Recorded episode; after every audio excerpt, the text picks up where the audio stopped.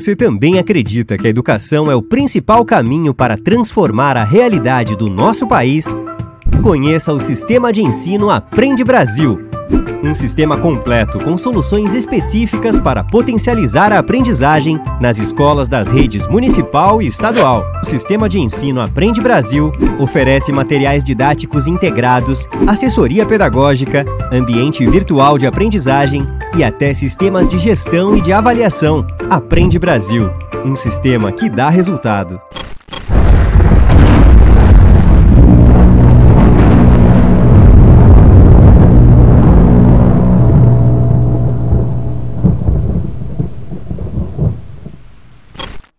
Bom dia, boa tarde, boa noite, boa madrugada. Não importa o horário que você consome, assiste ou ouve o nosso podcast.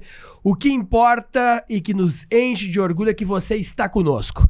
Seja no nosso canal no YouTube, podcast Eu Conheço, no nosso Spotify, podcast Eu Conheço, ou de forma muito orgânica no interior dos 497 municípios do Rio Grande do Sul, nos ouvindo pelas rádios FMs que colocam dentro das suas programações o nosso programa, o nosso podcast Eu Conheço, que nasceu agora nos últimos meses com essa proposta de desburocratizar e ter um papo reto, um papo franco, né, Damin? Com políticos candidatos, pré-candidatos que impactam e que fazem a diferença aí na sua vida. A nossa proposta sempre foi de explicar para a juventude como a política está influenciando. É claro que a gente sabe que o podcast mudou, eh, entrou muitas, entraram muitas empresas, a gente começou a receber vice-presidente da República, teve que adequar aqui o nosso formato, mas a gente não perde a nossa essência, que é um bom bate-papo e principalmente formação política para você do outro lado, através da opinião dos nossos convidados ter a sua própria formação, ter a sua própria opinião e que a gente possa também fugir dessa polarização e achar que política é ou só A ou só B, ou é só vermelho ou é só verde e amarelo. Tem muito mais. A, a política está presente em tudo e é por isso que nós estamos aqui eu, Voltaire Santos e Marcelo Damin com esse intuito. E não estamos sozinhos, né, Damin? Porque tem muitas empresas que estão conosco. Eu começo lembrando o sistema de ensino Aprende Brasil. Aprende Brasil. Uma empresa que vem de Curitiba, mas que está nas prefeituras do Brasil inteiro e que trabalha com livro didático e que aqui no podcast, né, Damin, está formando a opinião com convidados. Inclusive o senhor, Damin, entrevistou já um indicado da Aprende Brasil que está sendo muito bacana também fazer esse esse, esse hub de ideias, né, Damin? Quem quiser assistir o episódio, entender o que é Aprende Brasil, quem é vereador, prefeito, ou até quem é nosso ouvinte, nosso consumidor aí, que queira ver o que é Aprende Brasil e incomodar o seu prefeito para colocar Aprende Brasil nas escolas municipais, voltam uns quatro episódios ali com o professor Robson, que veio diretamente de Curitiba, que é um dos consultores da Aprende Brasil, e assiste, vale muito a pena. Estamos também com uma, o, o Damin, que é o, é o nosso pirado da, da gestão da planilha do Excel aqui, enquanto não, não dava lucro o programa. Olha, olha eu, eu gosto de dinheiro também, mas o, o, Damin. Não, ele gosta muito. O, Damin gosta dez vezes mais do, do, do que eu, rapaz. Isso eu é gosto bom, do que o dinheiro me é proporciona, é, é, diferente. Isso é bom, eu, eu, eu, aprendo muito com a gestão do Damin também. Mas e, e para organizar essa gestão nas prefeituras, acabar, acabar com papel, organizar, se o prefeito prefeito está pedindo para o secretário uma meta, se tem que fazer um, um pagamento para fornecedor, vem uma empresa para calçar a sua rua, para organizar tudo isso tem a o Andoc.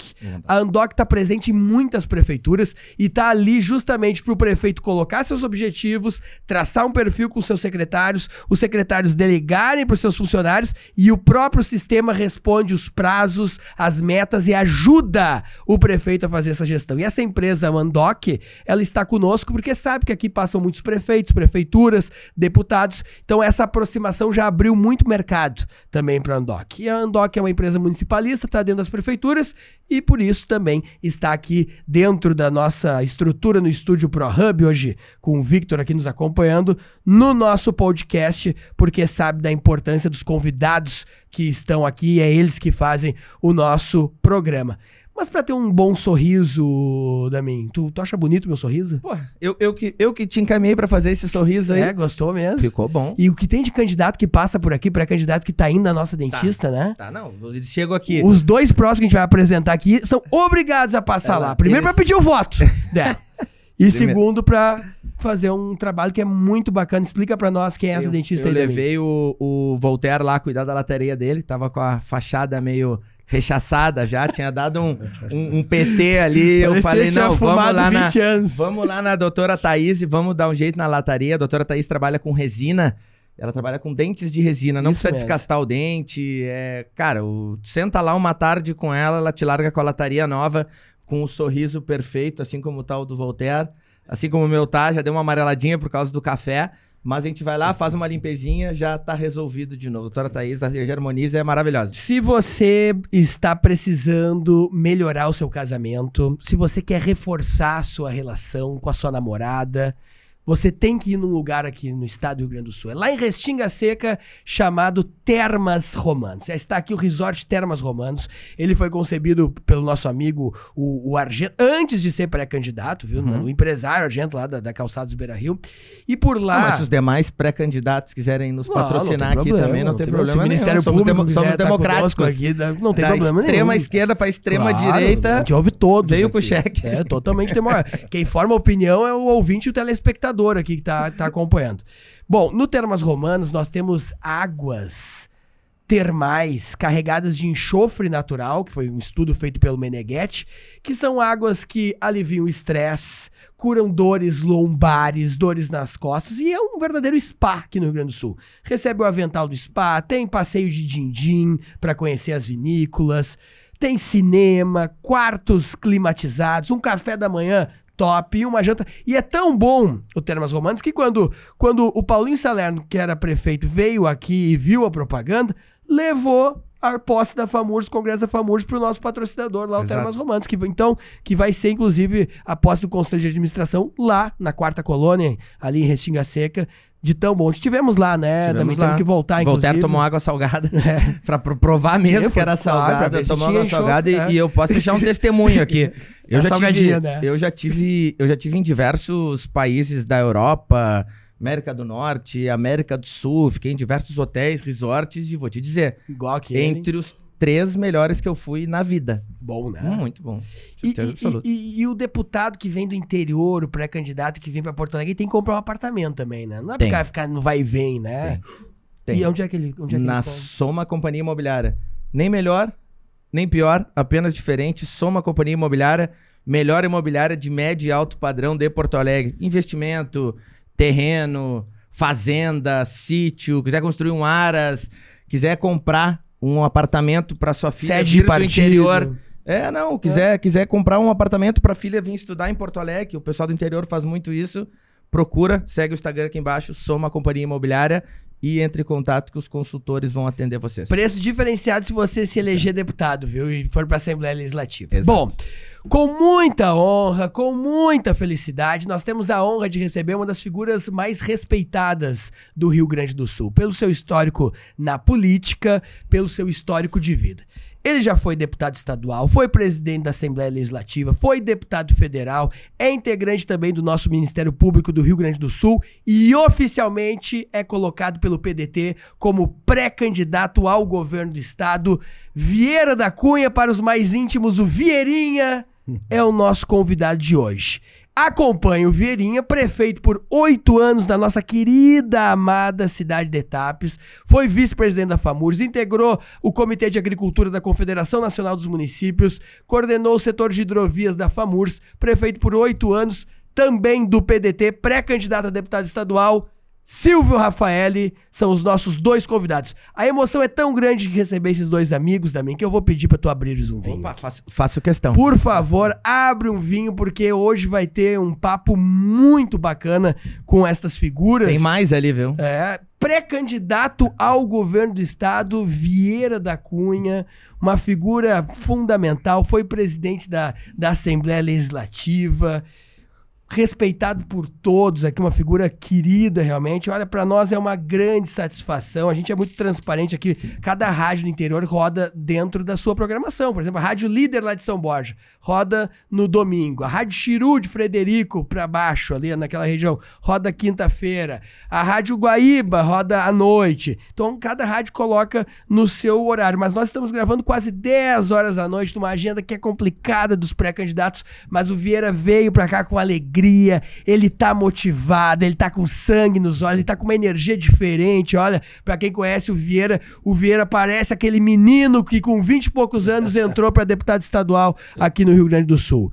Vieira da Cunha, primeiro um, um vinho para o nosso Vieira, pré-candidato a governo, pelo PDT. Obrigado. O PDT que vai original dessa vez, por isso que está indo com, com Vieira, com os legados do Brizola. E antes de eu passar a palavra aqui pro Vieira, pro Silvio, pros demais, eu só vou servir uh, todos nós aqui para a gente fazer um brinde também. Um brinde aos bons momentos da vida que são feitos por pessoas qualificadas de caráter, de respeito e que tem muita entrega aqui no estado do Rio Grande do Sul. Esse brinde, como eu sei que vai virar corte, vai estar na rede do Silvio, vai estar na rede do Vieira, vai estar na minha, vai estar no da mim e principalmente no nosso podcast, eu dedico a todos que confiam na boa política gaúcha e brasileira, Saúde, que a gente está saúde, precisando de saúde, pessoas saúde. assim.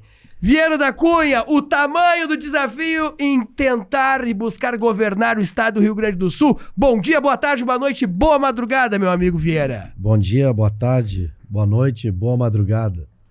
Para todos que nos assistem, é um prazer muito grande estar aqui. Obrigado, Voltaire, pelo convite. Obrigado, Damin, na companhia dessa liderança trabalhista do nosso Rio Grande, que é o nosso ex-prefeito Silvio Rafaeli. Fiquei muito feliz, Silvio, quando soube que colocasse o teu nome como pré-candidato a deputado estadual. Eu que, por três mandatos, né, estive na Assembleia Legislativa e por te conhecer já de muitos anos, sei que reúne, tu reúnes todas as condições para ser um, um grande parlamentar. Então fico torcendo pelo teu sucesso, porque o teu sucesso representará uma região né, bem representada do nosso estado, que é a nossa Costa Doce, mas além disso vai representar a qualificação do Parlamento Gaúcho. Então, de coração, muito sucesso e nós estaremos juntos aí, percorrendo esse Rio Grande, levando a tua mensagem. Muito obrigado. Mas o Voltaire está me devendo uma. Tá Opa, me devendo- começou me devendo pra uma. mim ele deve umas quantas. então partia só uma. Pro pra mim, acho que eu não deve- devo, não me deu, não me deu o meu maior título. Não referiu o meu maior título. Vereador. Fui Ah, vereador, não comecei como verdade. deputado. É verdade. Comecei começou como vereador. Ah, é verdade. Tomei posse aos 25 anos de idade como vereador de Porto Alegre. Ainda suplente. Por que, que eu tomei posse? A minha eleição, Silvio, foi em 1982, a primeira eleição. Eu era estudante de Direito, aqui na Faculdade de Direito da URGS. Tinha saído da presidência do Centro Acadêmico, André da Rocha, e botei o peito na água, como dizia o meu líder Brizola. Fui ser candidato. Sem lenço, sem documento, né? mas fui no peito e na raça. Até hoje eu me lembro a minha primeira votação, 2.298 votos. Isso em 1982. Até hoje, essa é uma votação expressiva em Porto Muito Alegre. expressivo para vereador. E eu imagina. fiz com 22 anos de idade. E Porto Alegre tinha, um- tinha metade dos eleitores que tem hoje nessa época. Exato. Mas, não- mas Ah, é não, fiquei nas primeiras suplências, mas não consegui me eleger titular. Quando em 1985 houve a eleição das capitais e das chamadas áreas de segurança, porque é preciso lembrar que nós vivíamos uma ditadura. Claro, de 64 Eu sempre a 85. lembro isso, porque tem muita gente que não viveu a ditadura. E que pode achar, por algumas pessoas que aí estão com saudades da época da ditadura militar, que era um tempo bom. E eu lembro que eu desci aquela João Pessoa ali tomando um sarrafo na época. Porque o crime que eu cometi era pensar diferente. Eu queria anistia, eu queria diretas já, eu queria constituinte e o pau comia. Pessoas foram exiladas. O que, que é o exílio? Por tu não concordar com o regime, tu é obrigado a, a viver fora país. do seu país. Eu vi, ninguém me contou, Leonel Brizola, lá no apartamento dele no Rio de Janeiro, pegou uma pastinha e tirou uma bandeira do Brasil toda amarrotada, Silvio, da pasta. E encheu os olhos de lágrimas e me disse assim: Vieira, esse era o meu vínculo com o meu país durante 15 anos. Uma bandeirinha do Brasil que ele carregava na pastinha dele. Esse era o meu vínculo durante 15 anos. O, o exilado, ele me disse, é um apátrida. A gente é uma espécie de zumbi, assim, num país estrangeiro. E isso fizeram contra o Brizola e contra vários outros líderes porque pensavam diferente da ditadura. E aí eu tenho que ainda ouvir algumas pessoas, ah, mas o Brizola fugiu. Mas é um desconhecimento absurdo da história dizer que ele fugiu. O exílio, porque se ficasse aqui teriam sido mortos, como muitos foram, torturados, mortos. Porque se ele não vai para o exílio, tinham eliminado fisicamente, como vários líderes latino-americanos na época foram assassinados. Brizola teria sido um, mais um deles se ele não tivesse saído daqui. Né? E, e dizem alguns, até dizem para destratar, não, saiu vestido de mulher. Não, ele saiu vestido de brigadiano. Saiu vestido de brigadiano. Então, bom, mas é, eu só abri esse parênteses para lembrar e, e, esse episódio, porque é, é, eu sou de uma, de uma geração né, que, que lutou muito para reconquistar a democracia. A democracia tem muito valor, porque na democracia tu consegue fazer programas como esse, Damin. Claro. Né? Que vocês recebem gente de todas as matizes uhum. ideológicas, com liberdade, com. Tem né, as pessoas podem, mundo. podem debater, podem discutir Sim. as suas ideias, podem discordar, podem concordar. Na ditadura, não. A ditadura é pensamento único. Pensamento único. A ditadura é diferente. Na ditadura te suprime o que tu tem de mais depois da vida, de mais precioso que a tua liberdade. liberdade. Depois da vida é a liberdade. Então veja, é, é, é, é, a nossa geração, eu tenho 62 anos, a nossa geração, eu, eu, eu me formei nesse ambiente de censura. Por isso que lá em 1979, quando o Brizola voltou do exílio, a, a gurizada aqui ficou doida para conhecer para conhecê-lo, porque nós éramos proibidos sequer de pronunciar o nome do Brizola, não se podia pronunciar o nome dele. Então, quando ele voltou, aquele era um, era um mito né, para nós. Era uma figura assim que a gente tinha muita curiosidade. E nós convidamos o Brizola para vir aqui em Porto Alegre, em 1980, eu era presidente do, do centro acadêmico. Fomos recebê-lo no aeroporto ali, ele já nos ganhou. Porque era um monte de gente, Silvio, de carro e tal, e oferecendo para ele, entra aqui, entra ali, puxava o Brizola para cá, puxava para lá, e ele virou para nós. Nós estudantes, né, que fomos recebê-lo no aeroporto. Vocês estão de carro? Aí eu digo, governador, nós não estamos de carro, nós estamos de Fuca. Mas eu quero ir com vocês. Olha aí. Entrou no Fuquinha, que a gente estava. Ali já nos ganhou, né? Claro. Eu me lembro que ele pegou o casaco dele, colocou para trás, eu fiquei segurando o casaco do Brizola. Que honra segurar o casaco do Brizola. E ali ele foi. Olha, eu estou vindo aqui para refundar o PTB, na época era PTB que ele queria refundar. Depois houve aquele episódio que roubaram a sigla dele, ele hum. fundou o PDT, mas no início era PTB. E eu queria muito que a juventude me ajudasse. Eu quero formar um partido com jovens, com mulheres, com negros. Enfim, vocês têm que me ajudar nessa tarefa. E eu vou explicar para vocês o que é o trabalhismo. E aí começou a falar sobre a história do trabalhismo. Olha, do trajeto ao aeroporto até a Assembleia, ele me ganhou. Claro. no Fuquinho ali, eu, já, eu digo, não, é por aqui que eu vou. E me filiei em seguida, logo que eu saí da presidência do Centro Acadêmico, em 1981, ao PDT, e é o meu primeiro e único partido, são mais de 40 anos de filiação partidária.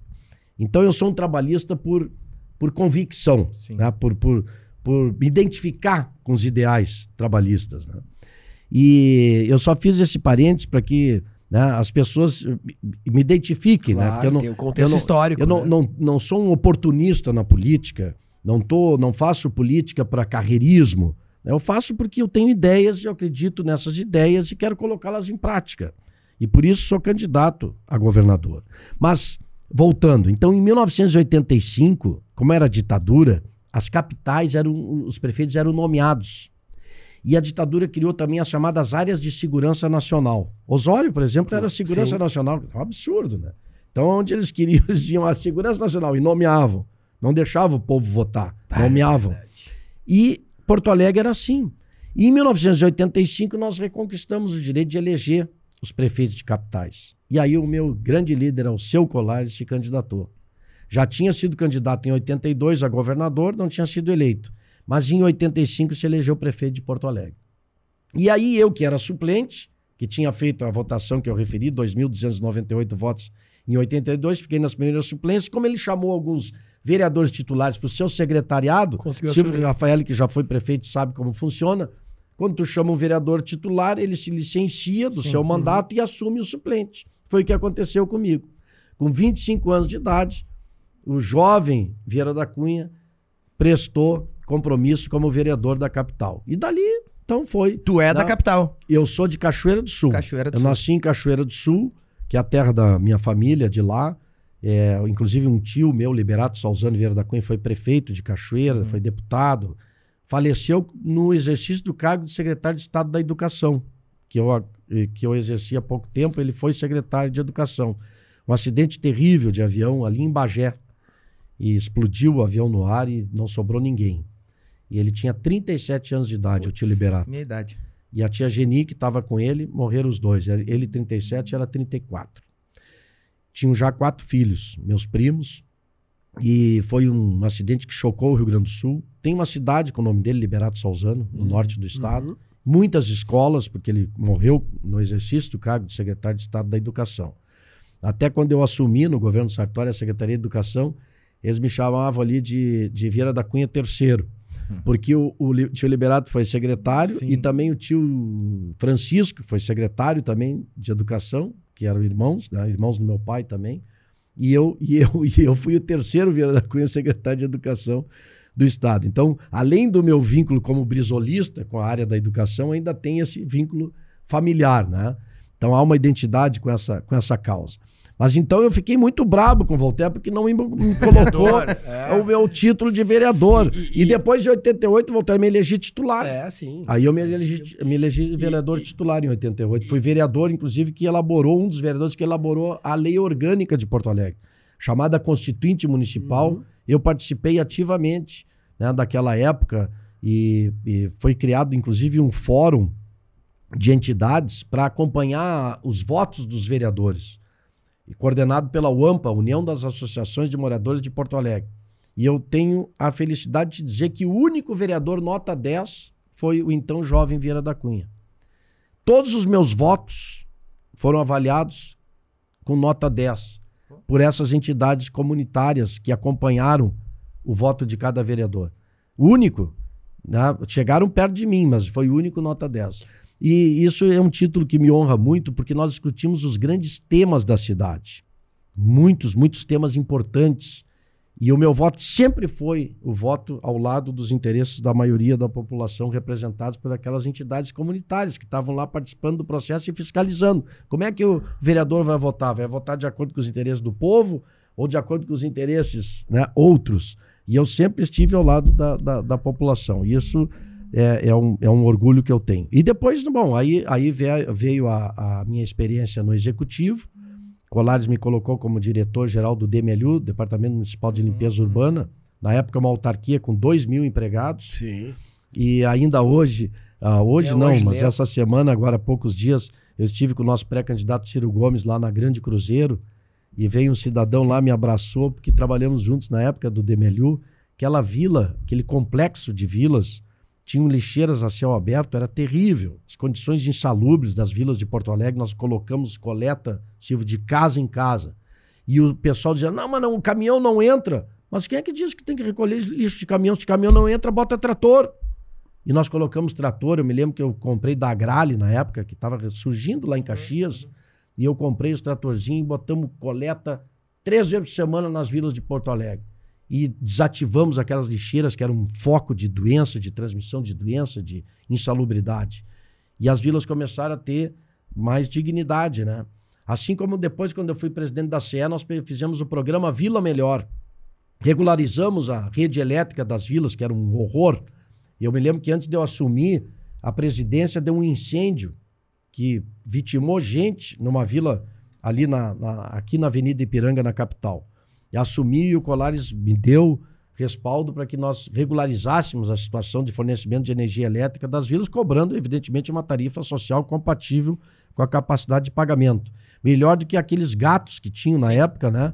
Que além de perigosos, ainda era um desvio da energia. Então é melhor tu pagar, né, tu cobrar um preço módico para que as pessoas possam pagar, ou até não cobrar daqueles que não podem, do que tu deixar aquela situação absurda que existia aqui em Porto Alegre. Nossa, Mas para citar algumas coisas, né, de, do, do trabalho da gente de... Claro. de, que agora Até Voltaire fazer essa contextualização, currículo, né? né? É. E mais recentemente a experiência de secretário de Estado da Educação. no Então, governo tive- Sartori. então eu né? tive, Agora, recentemente Sartori. foi Então eu tive experiência como, como gestor municipal na limpeza pública, depois tive experiência no governo estadual como dirigente da Companhia Estadual de Energia Elétrica, na época que era a CE, né? Era a poderosa CE, Sim. Que era empresa pública que tinha geração, distribuição e transmissão de energia sob sua responsabilidade. Havia 10 mil empregados na empresa na época, uma grande empresa pública, que, aliás, nós pegamos com déficit, que agora um dos argumentos para vender a CE é que ela dava prejuízo. Mas nós, quando assumimos o governo, ela dava prejuízo. Vai lá no balanço dela em 94, quando nós saímos do governo, para ver se ela não era superavitária. Então, esse negócio de dizer que a empresa pública não funciona é balela. Quando bem administrada, ela dá resultado sim. E agora privatizaram a CE, né? Tocaram na banha. E muitos Esse- municípios estão com dificuldade. esse governo atual vendeu o resto. Bastou o primeiro temporal Uhum. que a população ficou sem atendimento aí. E sem ter pra quem ligar. Gente ficou até duas semanas É. sem luz. E a primeira coisa também foi o tarifaço, né? Subiram, privatizaram, subiram a tarifa e os serviços ficaram piores. Não é que eu seja contra, eu não sou contra radicalmente a privatização, entendeu? Agora, eu acho que primeiro a população tem que ser ouvida. Por isso que eu botei, quando fui deputado estadual, uma norma na Constituição O obrigando o plebiscito. Que foi derrubado. Quer vender? Bom, a pre- deixa a população decidir. Vamos fazer o debate. Tu é privatista, defende então a venda, que eu vou defender a permanência. E deixa o povo decidir. Agora, o atual governo foi lá, como tinha maioria na Assembleia, Uhum. e retirou essa norma da Constituição e vendeu sem ouvir ninguém. O resultado está aí. Agora, eu sempre digo: aqui se faz, aqui se paga. A população que está sofrendo viu quem é, quem foi o responsável por essa privatização aqui, no meu ponto de vista, foi contra o interesse público, tá? porque nós temos que ter serviços essenciais como a energia e a própria água, porque estão querendo privatizar a Corsã também, uhum. né, sob o controle público. tá? Sob agora, claro, com eficiência, garantindo que seja eficiente. Se o Estado é controlador, tem que colocar gente lá eficiente. É que nem essa situação da Petrobras agora. Eu vejo o presidente da República reclamando, não, porque a Petrobras diz, mas quem nomeia é ele? É, é o governo federal que nomeia. Os, os- os- tanto os diretores da Petrobras, olha, Lava Jato, daquela roubalheira da época do PT, eles que nomearam os diretores. O governo atual também nomeia os diretores, que são responsáveis pela, fixação dos preços, da política de preço. Então, quando eu vejo o atual presidente reclamar do preço, mas ele é o, ele é o responsável, porque ele que nomeia as pessoas que estão lá. Sim. ah, Tem Bom, maioria no mas eu- conselho, né? é, mas Tem claro, maioria no é, conselho. e- Poderia e- mudar. Exatamente. Né? Porque, é, é, é, é, inclusive, a- é, a- a cap- o capital votante da empresa, a maioria é né, do governo federal. Então, ele é o, é o responsável para o bem e para o mal né, do, que, do que acontece na empresa. Silvio Rafael, seja bem-vindo ao nosso podcast. Eu com isso é um grande consumidor do nosso podcast. Mínimo, Justiça né? seja feita. Mínimo, né? Repercute. Nos, nos xinga quando a gente ouve o Morão. Ah, nos xi- É, diz que, diz Não que tem muita gente da direita no programa. Mas é sabe- mas sabe é que- crítico ao programa, mas eu gosto que é crítico porque, porque acompanha. Mas tu sabe que essa crítica da, da, da direita eu tenho recebido no meu Instagram. É. E eu respondo sempre a mesma coisa. Convidamos todos. é né? difícil os caras da esquerda quererem vir. É mesmo. É difícil, a gente tá tendo dificuldade. A Volta e gente- meia eu faço gente- contato A gente tá tentando lá. com o Paulo Pimenta trazer o difícil. Lula, mas por enquanto não conseguiu trazer nem o Paulo Pimenta. Não, o, o próprio, o próprio Edgar Preto, eu falei É, com a assessoria sim. dele também, os caras ficam se salameando. É que assim, ó, Não, eu, é eu Nós estamos aí, nós somos de centro-esquerda. Sim. Centro e esquerda, estamos aí representando Não, o PDT campo. acho que foi o que mais veio. Não, o PDT não, o PDT. O PDT foi o que mais veio. O PDT acho que já veio todo mundo. acho que não falta ninguém do PDT, só o Romildo. É. E o Ciro. O resto veio todo mundo. Silvio Rafael, seja bem-vindo ao nosso podcast. O, o- o- tu sempre fala, né, né, Dami? Ah, mas o Vol- Voltaire tem articulação política, e junta aqui, junta ali. Três anos, né, de, de, de vitórias em eleições na, na, na FAMURS. Mas, mas eu, eu, tra- eu vim da iniciativa privada, pra quem não Sim. sabe, né? Eu, eu gosto de falar isso, que eu passei 10 anos na- na- da minha vida na, na RBS, com muitos acertos, muitos erros por ser, por ser jovem, mas enfim, um cara com 18 anos tem que cobrir a Assembleia Legislativa, o governo do Estado saindo de uma cidade de 10 mil pessoas, tu, tu acerta faz e erra, parte. né? Aprendendo aquele, aquele Eu mundo. tenho, eu tenho 37, sento na frente do Vieira da Pois- Cunha que já começa a É, tremer. Imagina então- tu com 18. É, eu, eu, eu- eu lembro direitinho do, eu lembro direitinho na, na época o, o Lazier no Gaúcho Repórter me mandava uma votação na, na Assembleia, eu tinha dificuldade pra entender o funcionamento da Assembleia, porque eu tinha, tinha 18 anos, então, né, na- hoje, hoje a, tua, a tua mente evolui, mas quando a gente é muito jovem e tem que transmitir pra um canhão que é a, é a Gaúcha, então tem que, tem que aprender meio que, que, que na mar. Mas passei muito tempo ali. Mas o cara que realmente me, me, me puxa pra esse lado político, da articulação política, do funcionamento de uma engrenagem de uma prefeitura e tal, foi o Silvio Rafael. Isso eu, eu falo em todos os meus, meus espaços, assim, o Silvio, Silvio, Silvio me chamou, me chamou pra dentro, a gente com- compôs um time, e dali, em- embora a prefeitura eh, de Tapes, uma cidade pequena, dali a gente começou a frequentar Brasília, Câmara dos Deputados, Confederação Nacional dos Municípios, FAMURS, a gente é metido. A gente se meteu no, no, no, Não, nos hein, debates hein, e aprendeu. E tu, e tu fez tudo isso por ele e ele foi te convidar pro podcast no episódio 36. Não. No 30. Não, mas olha com quem ele tá. fez tudo isso te convidar. Olha com quem. Eu tinha que esperar definir se era, se era Romildo, se era Vieira pra. pra... Ah, tem. Ah, Eu? não, Não, é, não. é. E eu tinha que vir acompanhado de um cara importante. É, sim, entendeu? claro, Senão. Claro, viu? o cara fica fortalecido. Imagina esse podcast tá rodando na, na página do Facebook do, do, do Vieira, pra ele que é pré-candidato a deputado, já, já cola Já imagem lembra. no. É, é ótimo. Claro. Seja bem.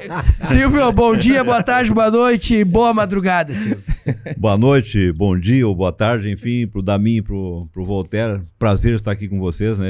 Eu- claro que eu tava com ciúme, né? 35, né? E eu não, e os caras não me convidam. Ah, não, eu vou te convidar tal mês. Tudo bem, eu fiquei esperando. Nada, viu, Vieira. É, a- às vezes essa, essa, essas escolhas são ingratas, viu? Mas tudo bem. Mas tu é o único que veio com o Vieira, hein? É, isso, não, isso É, Voltaire não, articulou sem bem. Ninguém sabia, mas Quantos ele já tava pré-candidatos a articulando. deputado não queriam estar Não, não aqui? quero gerar ciúme nos meus colegas. Já gerou, já gerou, já gerou. Na verdade, na verdade a gente planta muitas coisas na vida, né? E o Voltaire foi uma. Eu tive uma felicidade muito grande quando o Voltaire saiu da RBS me aparece o Voltaire em Tapes. O pai dele é de Tapes, né? O Voltaire tá aqui, né?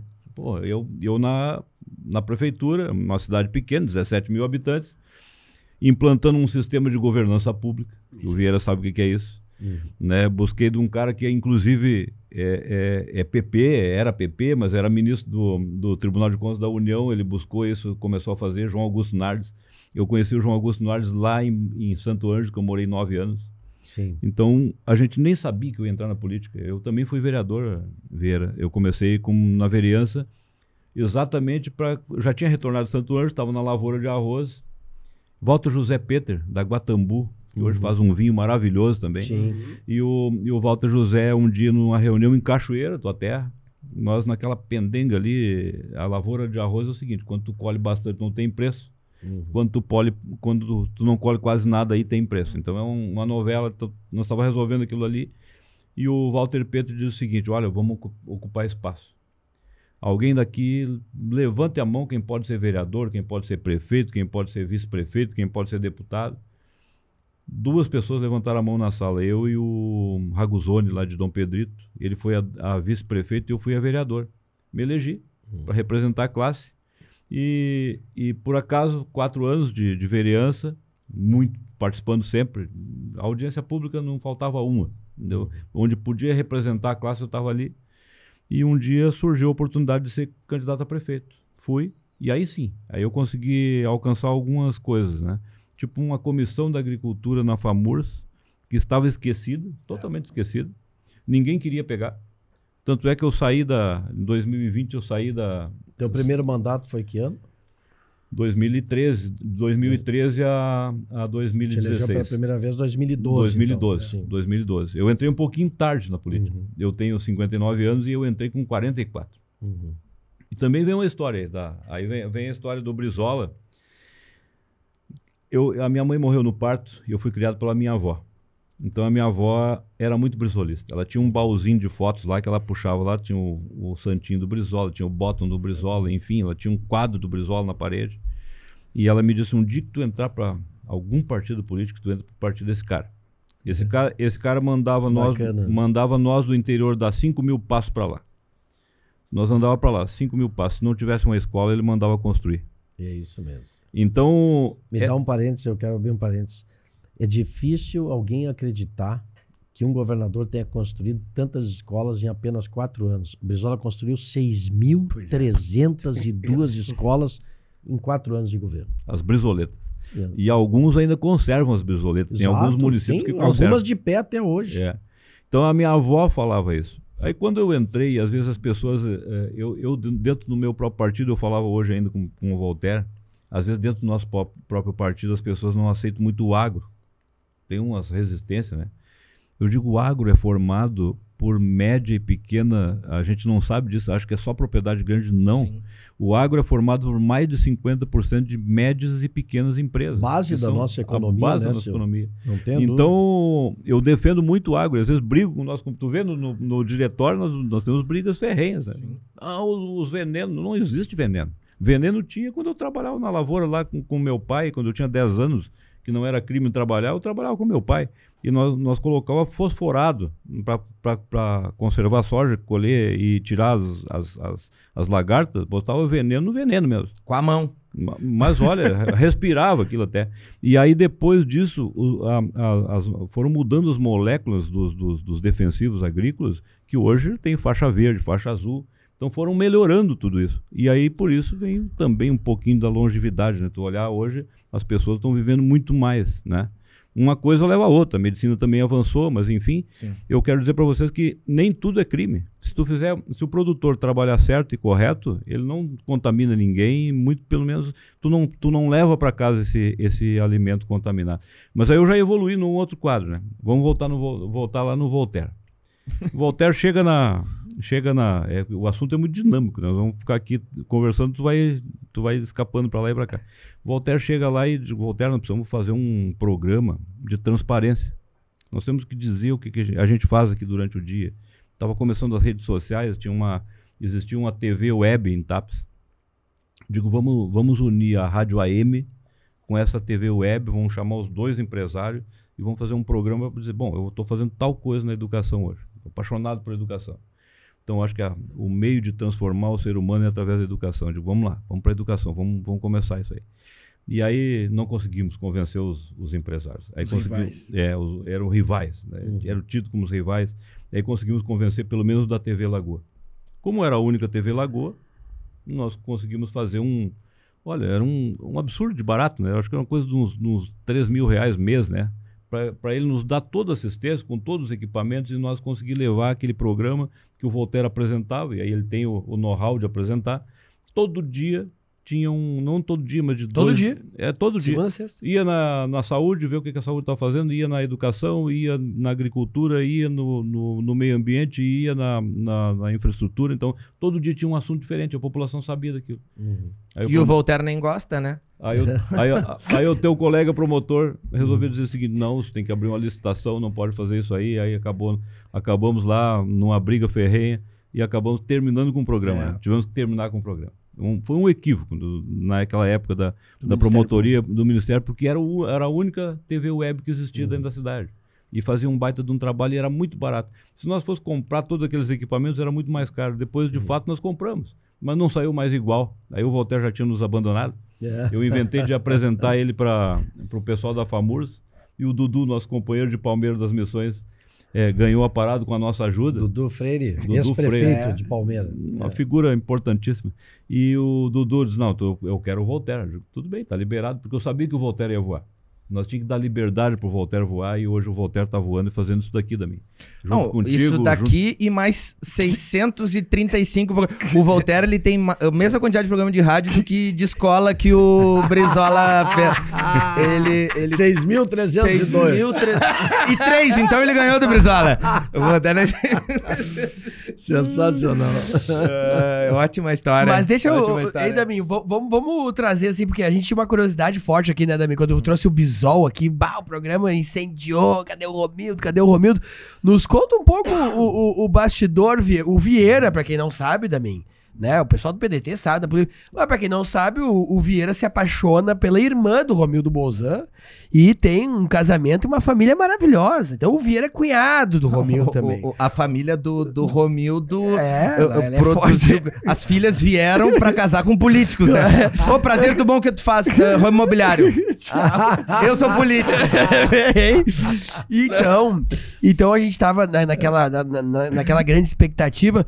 Como é que foi essa decisão, ah, Vieira? Porque tinha também a, a sondagem do teu nome pro Senado, né? Sabe- todo mundo sabia que tu tava de volta, era um player de volta, todo mundo falando. Mas como é que foi aquela decisão? Porque o, o Romildo, vamos lá. Romildo, ah, 2016, campeão da Copa do Brasil com o Grêmio. 2017, campeão da Libertadores. 2018, Recopa. 2019, maior superávit. Tudo ok. O Romildo, maior gestor do Brasil. E aí depois o Grêmio dá um deslize, que é a queda que acontece com qualquer clube de futebol. Como é que foi essa decisão madura de escolher o Vieira como candidato ao governo e, e- e essa quebra de expectativa do, do Romildo para vocês dentro da, da família e dentro dessa, dessa, dessa decisão? Só, só antes do Vieira responder, ah, eu gostaria que o Voltaire publicamente desse o braço a torcer aqui pra mim. Que o ano passado, quando o Grêmio estava na, na zona do rebaixamento, o Voltaire entende de política mais do que eu, milhões de anos luz na frente. Nem comparação, mas eu sou um bom palpiteiro.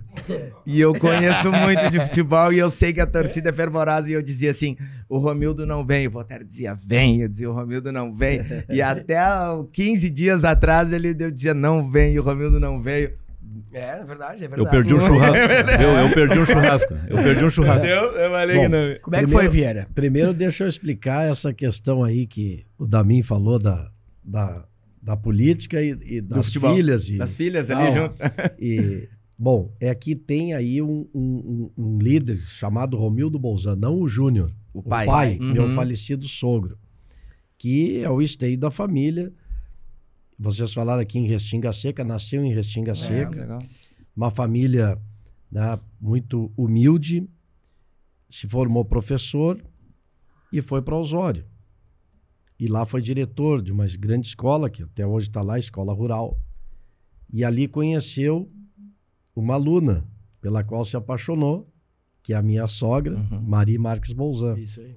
E casou né, com, a, com, a, com a dona Maria, minha sogra, e constituiu essa linda família, cujo filho mais velho é Romildo Bolzan Júnior, e depois vem as meninas, o Marcos, que infelizmente nós perdemos, porque ele era vereador do PDT de É. Osório, Baita liderança. quando foi acometido de um- uma doença muito grave, um câncer, e não resistiu, faleceu aos 52 anos, lastimavelmente.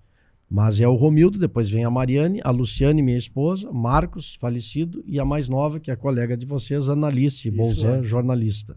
Espetacular, É, pessoal. hoje trabalha no, na Tribunal na de comunicação do Tribunal de Justiça. Foi também chefe de comunicação do TRF, Tribunal Trabalhou na FAMURS conosco, na gestão. Começou na RBS como garota do tempo, foi Isso. a primeira garota Ah, do legal. tempo Verdade. no Rio Grande do Sul. Até saiu recentemente um especial do Jornal do Almoço mostrando Dos a 50 primeira. anos, É. mostrando que ela foi a primeira garota do tempo, né? Então, é, é, é uma família com a qual eu convivo há muitos anos. Por quê?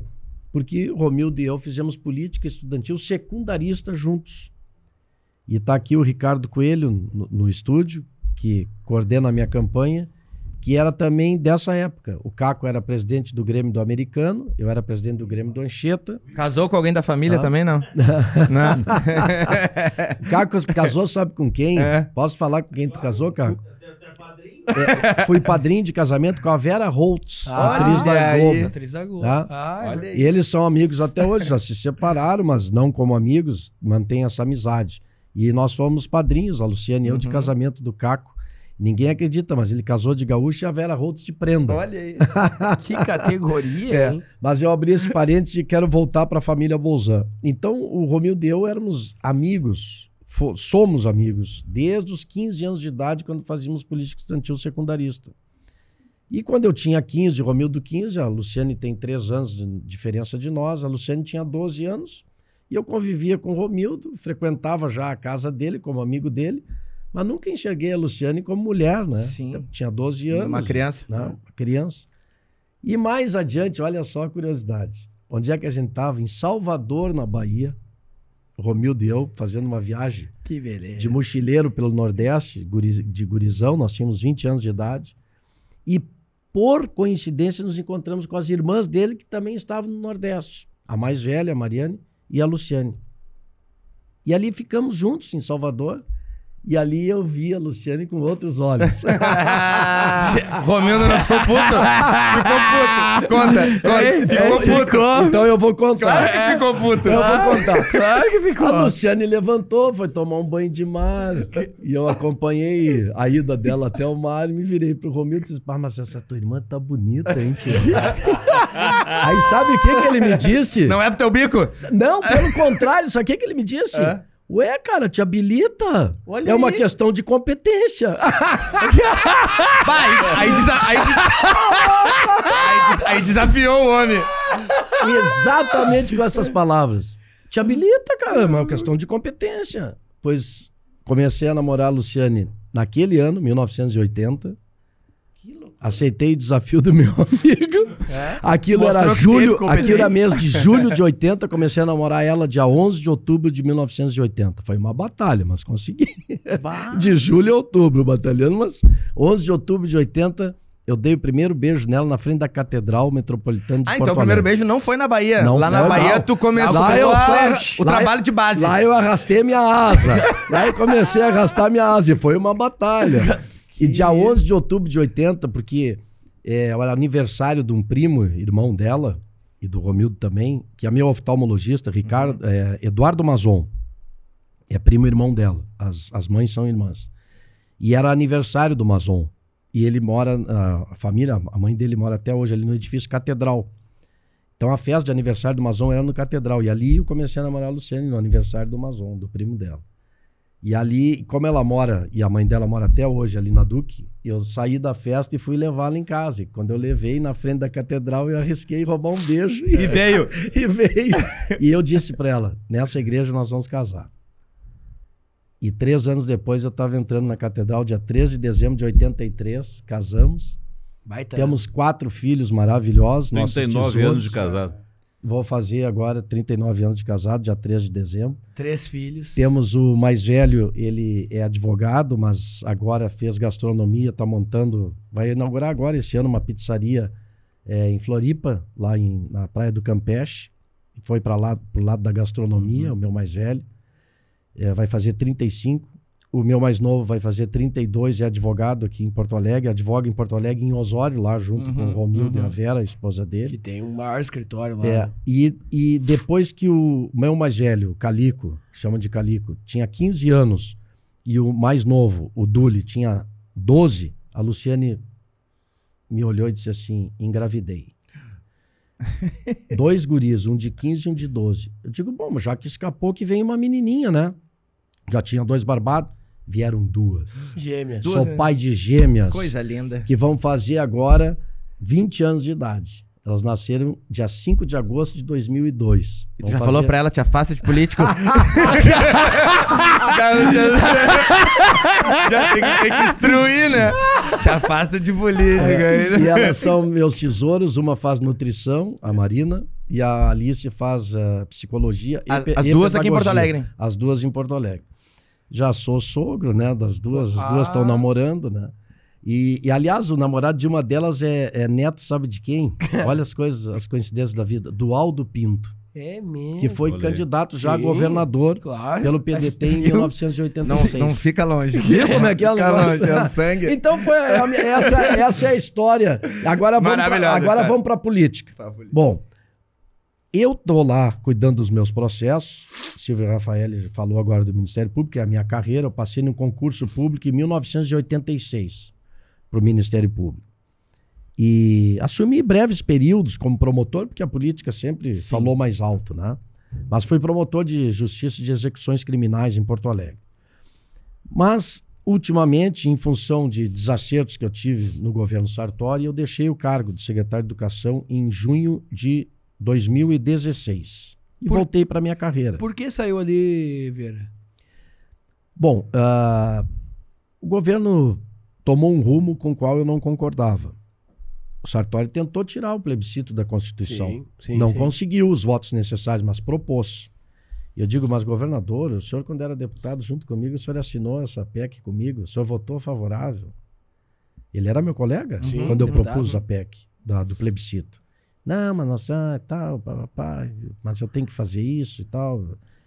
Então, uma série de questões. Depois no- nós tivemos uma greve do magistério, tá? e, e ali o governo queria ir para um confronto e eu queria o caminho do diálogo. Eu, eu não, e, e nós resolvemos aquela greve com muito diálogo e na época eu vou confidenciar aqui, eu cheguei a ponto de colocar o meu cargo à disposição, porque né, eu não, não admitia um certo rumo que queriam colocar, mas aí depois o governador me, me, me convenceu a continuar. Mas a, a pá de cal tudo, eu saí mesmo, quando Rafael, que foi prefeito, sabe o que significa isso. Quando no orçamento, para o ano seguinte, na proposta orçamentária, não foi colocado recurso para implantar o ensino em tempo integral no estado do Rio Grande do Sul. Quando o Sartori me convidou para ser secretário, eu respondi o convite dele com uma pergunta: qual é a sua posição sobre a escola de tempo integral? E eu digo, olhando nos olhos de você, se ele tivesse me dito que era contra, eu não teria aceito o convite. Claro, ele tinha as suas prioridades, eu gosto dele pessoalmente, meu amigo pessoal, não é aqui uma crítica, mas ele colocou na cabeça que ele tinha que resolver o problema financeiro, que a crise financeira, Sim. etc, etc. E eu estava numa área fim. Eu não podia deixar a escola cair na cabeça das crianças. É minha responsabilidade como secretário de Educação recuperar as escolas. A minha responsabilidade como secretário de Educação era fazer com que o professor fosse valorizado, que a categoria receb... cumprisse o piso, o piso mínimo da categoria. né? É, Eu, como secretário de Educação, é, é a minha responsabilidade fazer com que o ensino público no Rio Grande do Sul voltasse a ser referência nacional. E tudo eu fiz nesse sentido. Pode perguntar para o próprio CPR Sindicato, para as entidades representativas das categorias. Hoje eu entro de cabeça erguida em qualquer escola pública estadual, porque os professores sabem que tinha um secretário de educação que os defendia, né, que, que, que era do seu lado, né, e que tinha compromisso, como tenho, verdadeiro com a causa da educação. O Silvio Rafael disse há pouco, eu quero repetir: a educação é que emancipa. Sim. Política social compensatória é importante? Claro que sim, ninguém quer ver as pessoas com fome. Mas tá, é aquela história da vara, né, de dar a vara ou dar o peixe. Né? É, As pessoas têm que tirar do suor do seu rosto tá, o seu sustento. E para isso tem que ter educação. Sem educação não, não, não há futuro. E a gente tem isso no nosso DNA, né? Nós falamos aqui do Brizola, eu podia, poderia falar do Colares, quando foi governador, construiu 90 CIEPs. É. né? Inclusive lá em Camacuã, Em o TAP, CIEP, TAPS também. TAPS TAPS também recebeu um, um CIEP, né? Cristal. E, e no Cristal também recebeu CIEP. Foram 90 CIEPs no estado. E o CIEP é essa escola revolucionária, que a criança fica o dia inteiro na Que é escola. uma maravilha. Vai, ela entra de manhã e sai de tardezinha. Qualquer país do mundo civilizado, desenvolvido, a criança tem essa carga horária. Aqui no Brasil é meio turno. E onde é que ela fica o outro turno? Na mão do... O ensino médio agora, saiu o censo escolar agora, faz duas semanas. O Rio Grande do Sul tem o dobro da média nacional de abandono do É, ensino de médio. evasão escolar, né? Aí eu te pergunto, Dami, para onde vai essa gurizada? De 15, 16, Pra rua, 17 anos Pra rua. que sai da escola. Pra rua. Sabe para onde? Para a guerra do tráfico. É, pro tráfico. pra rua. Vai acabar- Ela cai na mão do aca- traficante. Em dois lugares ela vai, É. ele vai acabar, essa gurizada acaba. Ou no presídio ou no cemitério. Essa é a triste e dura realidade. E será que os governantes não veem isso? Quer dizer, nós temos. e- e- e eu vi esses dias a secretária de Educação atual falando sobre isso. E aí perguntaram para ela, mas qual é a receita? E ela mesmo disse, o tempo integral. Aí o jornalista perguntou, atilado, que nem o Voltaire, mas por que, que a senhora não faz? Aí sabe o que ela disse? É muito caro. E aí eu me lembrei da época do Brizola, num debate com o Fernando Henrique, Ah, é. que o Fernando Henrique elogiou o CIEP e disse: Ah, mas a, a minha assessoria diz que é muito caro, governador. Sabe o que, que o Brizola disse, Fernando Henrique? Cara, é a ignorância. Sim. Olha a profundidade dessa frase, tia. Cara, é a ignorância. Porque em educação tu não gasta, em educação tu investe. E tu investe naquilo que há de mais precioso numa É o sociedade, dinheiro mais bem investido que tem. que são as crianças e os adolescentes, Exato. são as futuras gerações. Então, essa é a nossa obstinação. Quando eu fui secretário de educação, eu não deixei fechar uma escola no Rio Grande do Sul. Aí vim com, para mim, ó, Silvio, com né, números. Ah, porque aqui tem um professor para não sei quantas crianças, não sei o quê, papapá. Eu digo, tchê, não é assim que tu administra a área educacional. Não é com a frieza dos números. As escolas têm alma. Vocês conseguem saber que a escola tem alma? A escola, ela pertence à comunidade, não pertence ao governo. Pertence- respeitem as comunidades. Redimensiona, mas não fecha. Redimensiona, mas não fecha. Mas não. Foram pro lado, sabe, do, do- da matemática, da aritmética, do Dá resultado. pra juntar essa Ah. com aquela e diminuir o custo e juntava duas Só escolas, mais ou menos só isso. na cabeça, só É? custo, custo, custo. Mas não é por aí. Existem áreas como a saúde, a educação, a própria segurança pública, que é dever primário do Estado.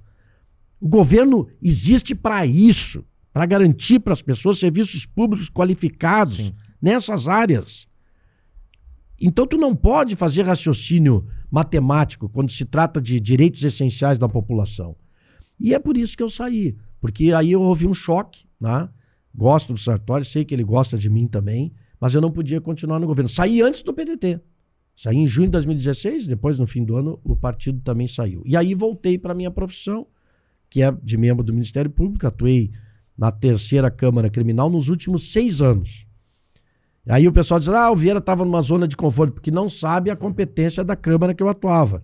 Quais são os crimes que eu atuava? Até agora, pouco, até abril. Sim. Que aí eu vou dizer da questão do Romildo. Atuava em crimes de homicídio, tráfico de drogas e violência doméstica. Olha a zona Só- do só- conforto que eu só- estava. Só, bar- só barbada. Só a barbadinha. né? É só a barbada. Bom, então, ah, mas ah, por que, que eu digo tudo isso? Porque no- como o, o membro do Ministério Público ele é impedido de exercer atividade político-partidária, eu estava há seis anos afastado. Mas tu precisa te desfiliar, não? Não, eu Não continuei filiado por quê? Porque eu ingressei na carreira antes de 88. E foi a Constituição de 88 que vedou a participação político-partidária. Então, eu permaneci com o meu direito à filiação. E minha filiação, sim, mas eu tive que me afastar dos diretórios Sim. partidários, né? Da atividade partidária. Mas continuei filiado. E aí, num belo dia, aí vem a questão do Romildo. Tô em casa, bate na porta, Na paz do senhor. Carlos Lupe, presidente nacional do PDT. Ciro Simone, presidente o- estadual o- do PDT. Até o Lupe bateu. E Romildo Bolsonaro Júnior. E entra os três lá em casa. Ó, nós vamos aqui te convocar pra luta. Eu digo, não, mas eu tô lutando, eu tô lá numa câmara, assim, assim, assim. Tô dando a minha passagem de contribuição. Não, não, tu tem que voltar pra política.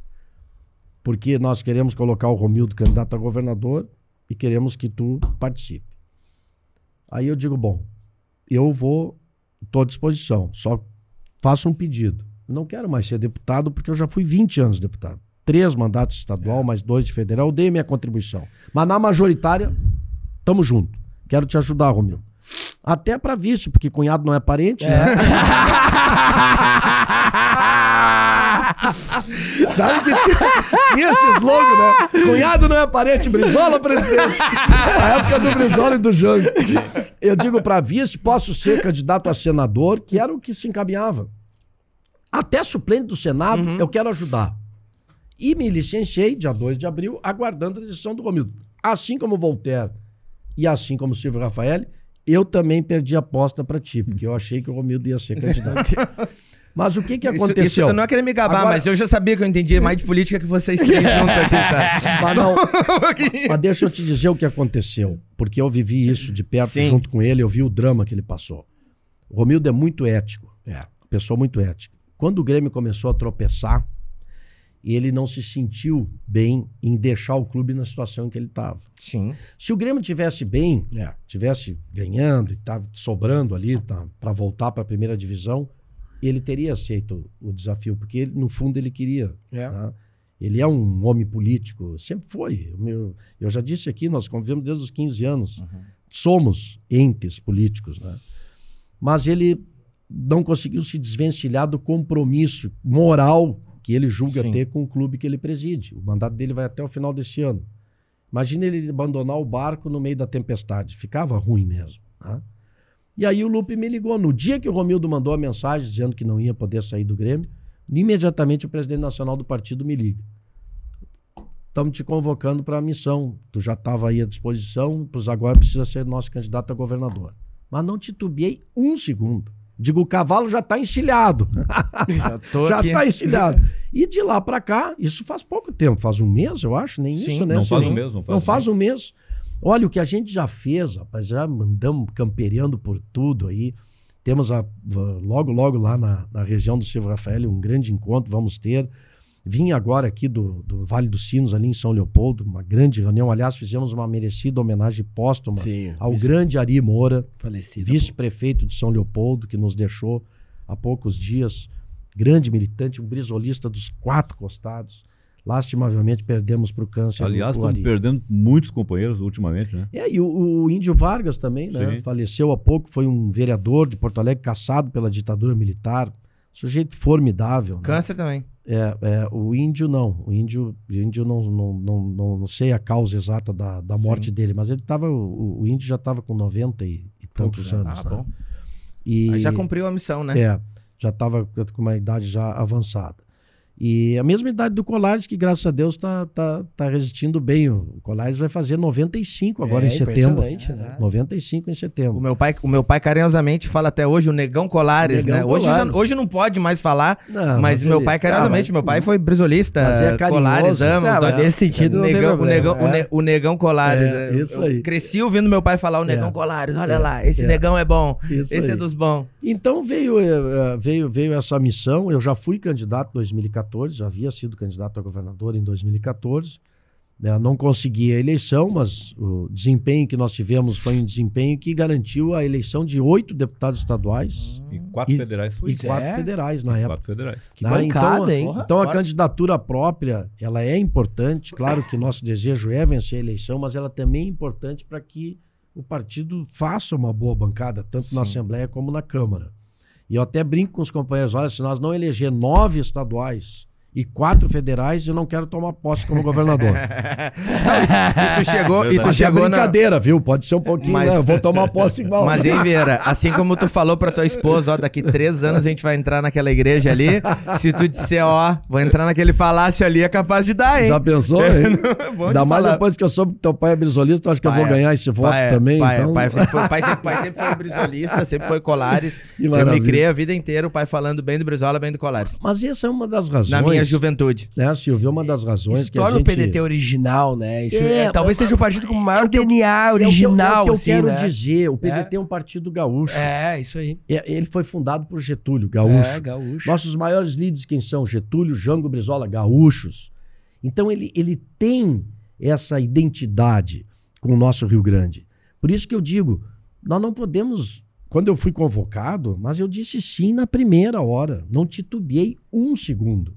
Porque é o meu primeiro e único partido, são 40 anos de, né, de, de filiação. E eu ver o meu partido sendo puxadinho, ah, não. Sendo apêndice, negativo. Não. Esse partido tem história, tem os maiores governadores que o Rio Grande do Sul já teve, Leonel Brizola e Alceu Colares. Tem que ter candidato próprio, tem que se apresentar com a sua, com a sua proposta, com a sua cara. É o terceiro partido com maior número de prefeitos no Rio Grande do Sul. né? Tem Exato. uma base forte Foram interior. 67 É. ele, prefeitos eleitos, 700 vereadores, mais de uma centena de vice-prefeitos. Somos o partido com mais de 200 mil filiados no Rio Grande do É. Sul. É muita gente. Isso é um exército. É. Então, veja, como é que nós vamos nos auto-excluir do processo? Nós temos não só participar, como temos que ser protagonistas. Claro, estamos procurando parceria. Estou conversando com vários partidos Pois é, recentemente o para MD... construir uma parceria. né? Recentemente o MDB bateu lá na, na tua casa, né? O próprio Gabriel falou esses dias. Sim, né? Nós- Gabriel Sartori foram lá tomar um vinho. Sim, nos reunimos, já, já foi a segunda rodada de conversação. Nos reunimos antes lá na casa do Ciro Simone em Osório, foi o Melo também, prefeito, foi lá. Estamos conversando com o PSB, com, com o Beto, conversando com o PSD também, com a Anamélia, Amélia. é, com o Busato do União Brasil. Abrimos o diálogo com várias forças político-partidárias. Claro que eu sei que é difícil, porque legitimamente os partidos querem encabeçar a chapa majoritária, né? Então é difícil abrir mão da cabeça de chapa. Nós, nós vamos continuar dialogando. Eu acho que é, tem muito chão pela frente. As abóboras ainda não se ajeitaram todas, né? Não, e essa semana deu uma mexida Deu uma mexida grande, porque- com o Leite dizendo que vai vir Pois é, novamente. o né? governador que tinha renunciado agora quer voltar. Não, então e hoje, um- e hoje foi. Eu até mandei uma mensagem pra Anne, né? Quando saiu a matéria do. Do, Leite. do leite, do, do- porque ela- a Anne é. A, a bandeira dos proje- privilégios é. é a bandeira dela, né? O projeto todo dela. E aí o Leite recebendo aquele dinheiro, eu digo, e aí, Anne? Eu não vou dizer aqui o que ela me respondeu, né? Mas ela tava triste. Ela Deve tava tá bem assim, ó, chateada porque ela é do bem e É. ela não esperava isso. Sabe, o Damin, que a gente tem que lembrar dois episódios recentes na política gaúcha. O Tarso foi pro segundo turno com o Colares numa eleição e ele e o Colares dizia: "Não, tu tá fazendo da, da tua candidatura a prefeito um trampolim para ser governador". Uhum. E o Tarso: "Não, eu afirmo peremptoriamente que eu vou ficar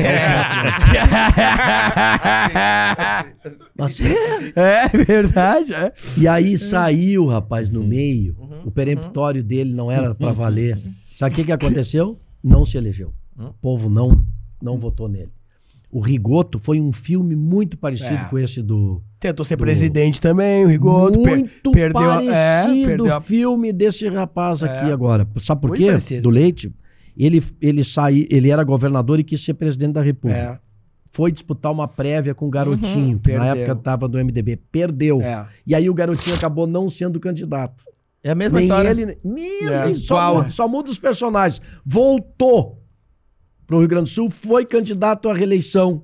Não foi nem pro segundo turno. Quem é que ganhou? Então o último capítulo tá por ser escrito Quem é que ganhou? da história atual. Mas sabe o que que eu... Mas... Naquela eleição, deixa eu me lembrar, ah, Ieda, Terceiro, terceiro entra- colocado. ele foi o terceiro. Não, É. quem estava em terceiro lugar era a Ieda. Ah, e ela sim. veio e ganhou a eleição. ganhou a eleição. Foi. Hoje, eu, é. hoje eu brinquei com o Voltaire no outro programa que O próprio tava- Sartori era Ana Amélia e o Tarso. O Sartori foi Terceiro. comendo por fora. Correu por terceiro. fora, começou como tá com aberto E, o jogo, e hoje é. quem tá em terceiro é o Vieira, né? É, eu Começou- quero ver a próxima pesquisa agora. É. Vai dar dois lá meio que brigando lá e o, e o Vieira vai estar em terceiro. Vão ganhar a eleição. Mas eu não sei, eu não... Teve uma pesquisa até agora com o meu nome. Eu não, eu não, eu não me assusto com pesquisa É que recém época. também então, entrou. então Porque junto. o que Eu o que com acontece? Pesquisa nunca. Não, mas eu é- acho que é- pesquisa não, diz nada. não, outra responde nada é- pra ninguém. Pois é, mas é, é que é muitos. A, a eleição nem começou Sim. ainda. O povo nem tá ligado Não, na tá. eleição. Só quem, é, só quem é envolvido com partido. Só quem é envolvido com partido, com política, é que tá ligado na eleição. Então, as convenções sequer saíram. Eu, eu, eu fui sabatinado agora essa semana pelo UOL e pela Folha de São Paulo. É, é verdade, é. E eles ficaram os 15 minutos primeiros da sabatina querendo me arrancar o meu voto no segundo turno entre Lula e Bolsonaro. Não levaram. É. Sabe por quê? Eu digo, mas, mas por que, que vocês estão querendo saber em quem eu vou votar no segundo turno?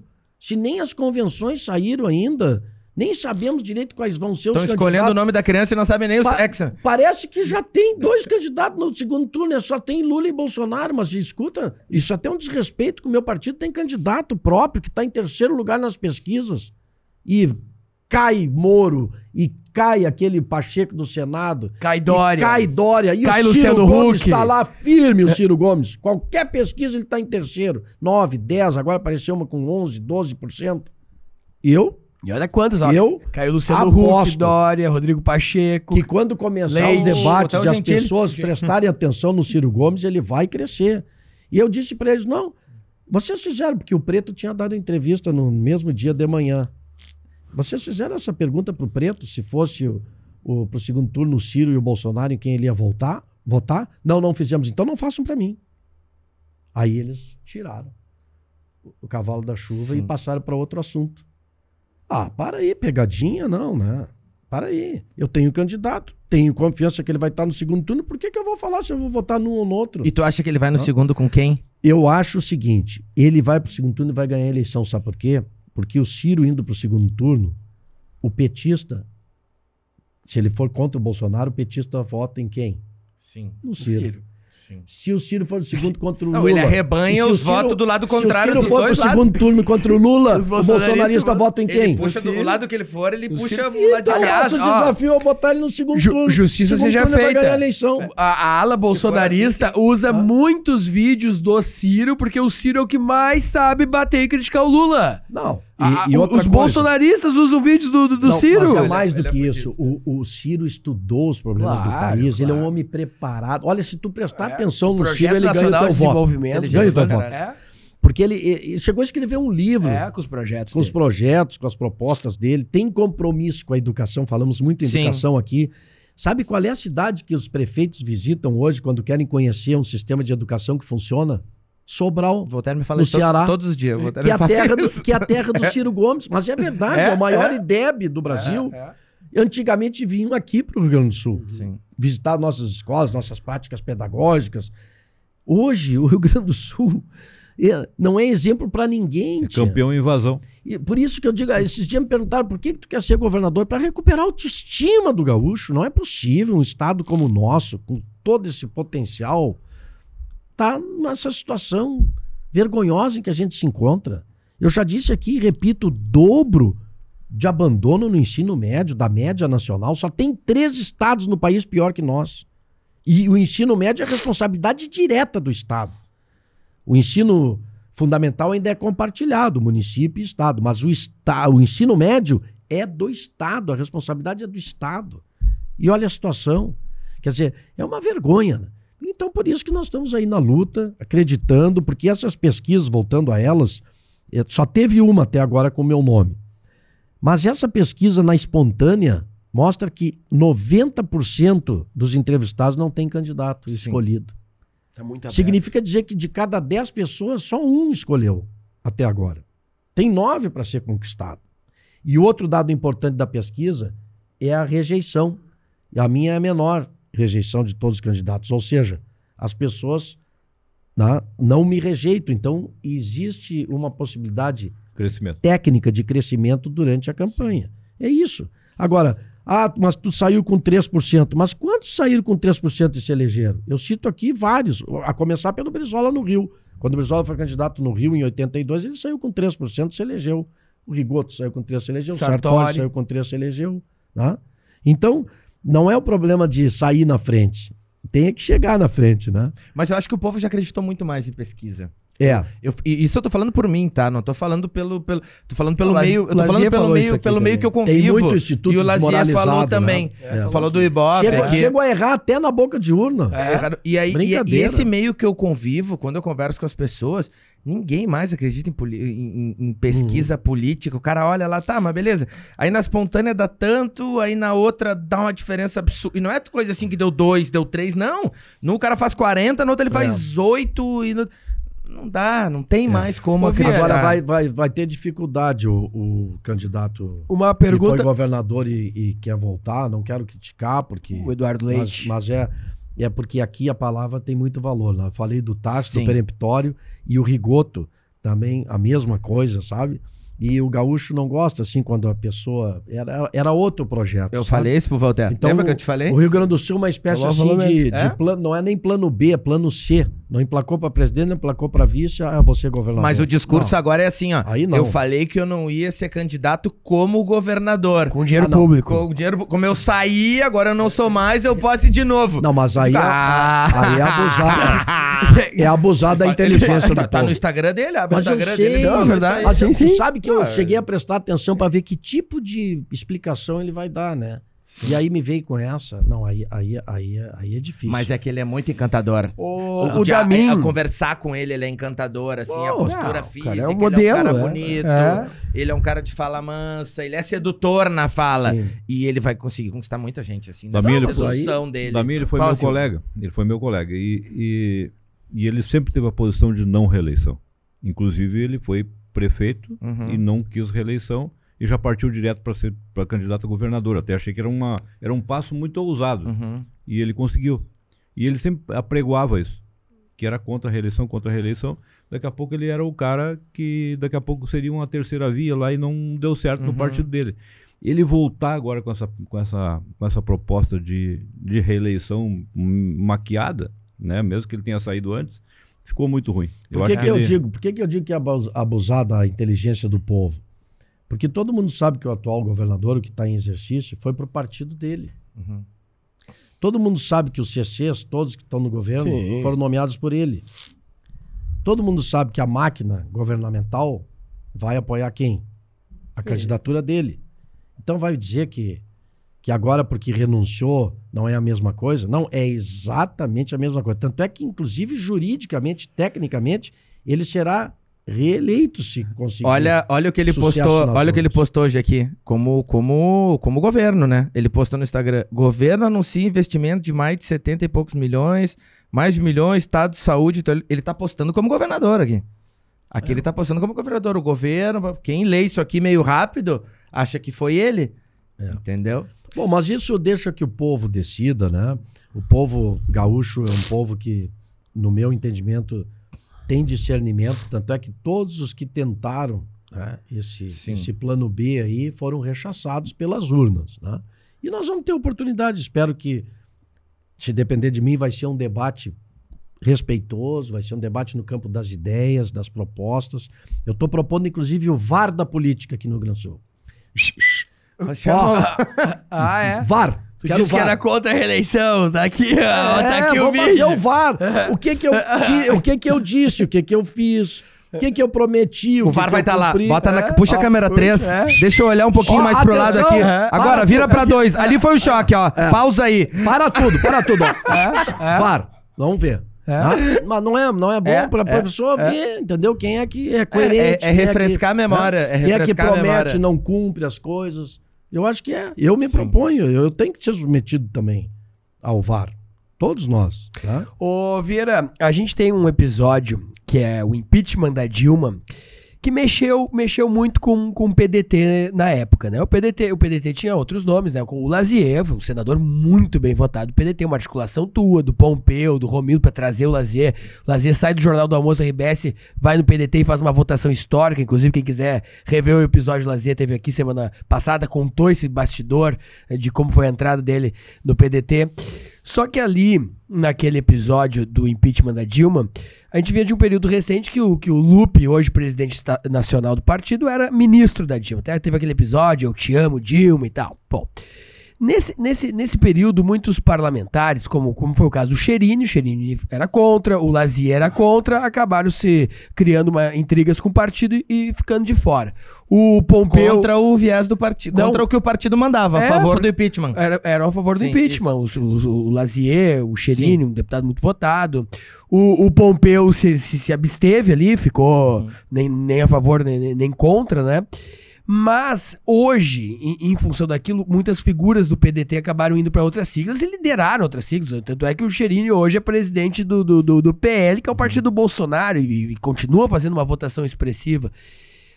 Mas a gente percebeu ali, naquele fato do, do, do PDT, uma certa narrativa e que toma conta do Instagram, das redes sociais, das pessoas querendo colar o, o- PDT muitas vezes com o PT, com a esquerda, para tentar desmoralizar o PDT. E muitas vezes o Ciro Gomes acaba sofrendo com isso, o Romildo sofria com isso. Ah, não, o PDT é um puxadinho do PT. Ah, não, o PDT tá junto com o PT. E essa não é a história do, do, do PDT. Tanto é que eu disse, né? A maior homenagem que se poderia fazer ao Brizola não é construir uma estátua para ele, né? É ter candidato próprio a presidente da República. É Nós verdade. temos um candidato próprio. Não estamos sendo apêndice de ninguém. Muito menos do PT. Por que, que eu digo muito menos do PT? Porque as divergências existem. tá? Nós temos aí uma operação, a Lava Jato, que mostrou, tá? mostrou o que foi a corrupção e a roubalheira da Petrobras em, em outras esferas, mas principalmente a Petrobras foi saqueada. E não venham dizer que não houve, porque a colaboração premiada mostrou os próprios que roubaram Devolveram, inclusive, os recursos. Grande parte dos recursos foram devolvidos aos Milhões, milhões, milhões e milhões. Não devolveram o dinheiro que eles ganharam trabalhando. E eu quero, é claro, e eu quero abrir um parênteses aqui. Você sabe de quem é a lei da colaboração premiada?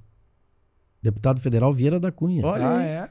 Lei 12.850 do ano de 2013. A bem da verdade, quem ingressou com o projeto foi a senadora Séries, que na época era do PT. A colaboração premiada é a delação premiada. Delação Delação premiada. premiada. No ano de 2006 entrou esse projeto de lei lá no Senado, 2006. Tramitou no Senado, foi aprovado e veio para a Câmara. E eu fui nomeado relator na Câmara.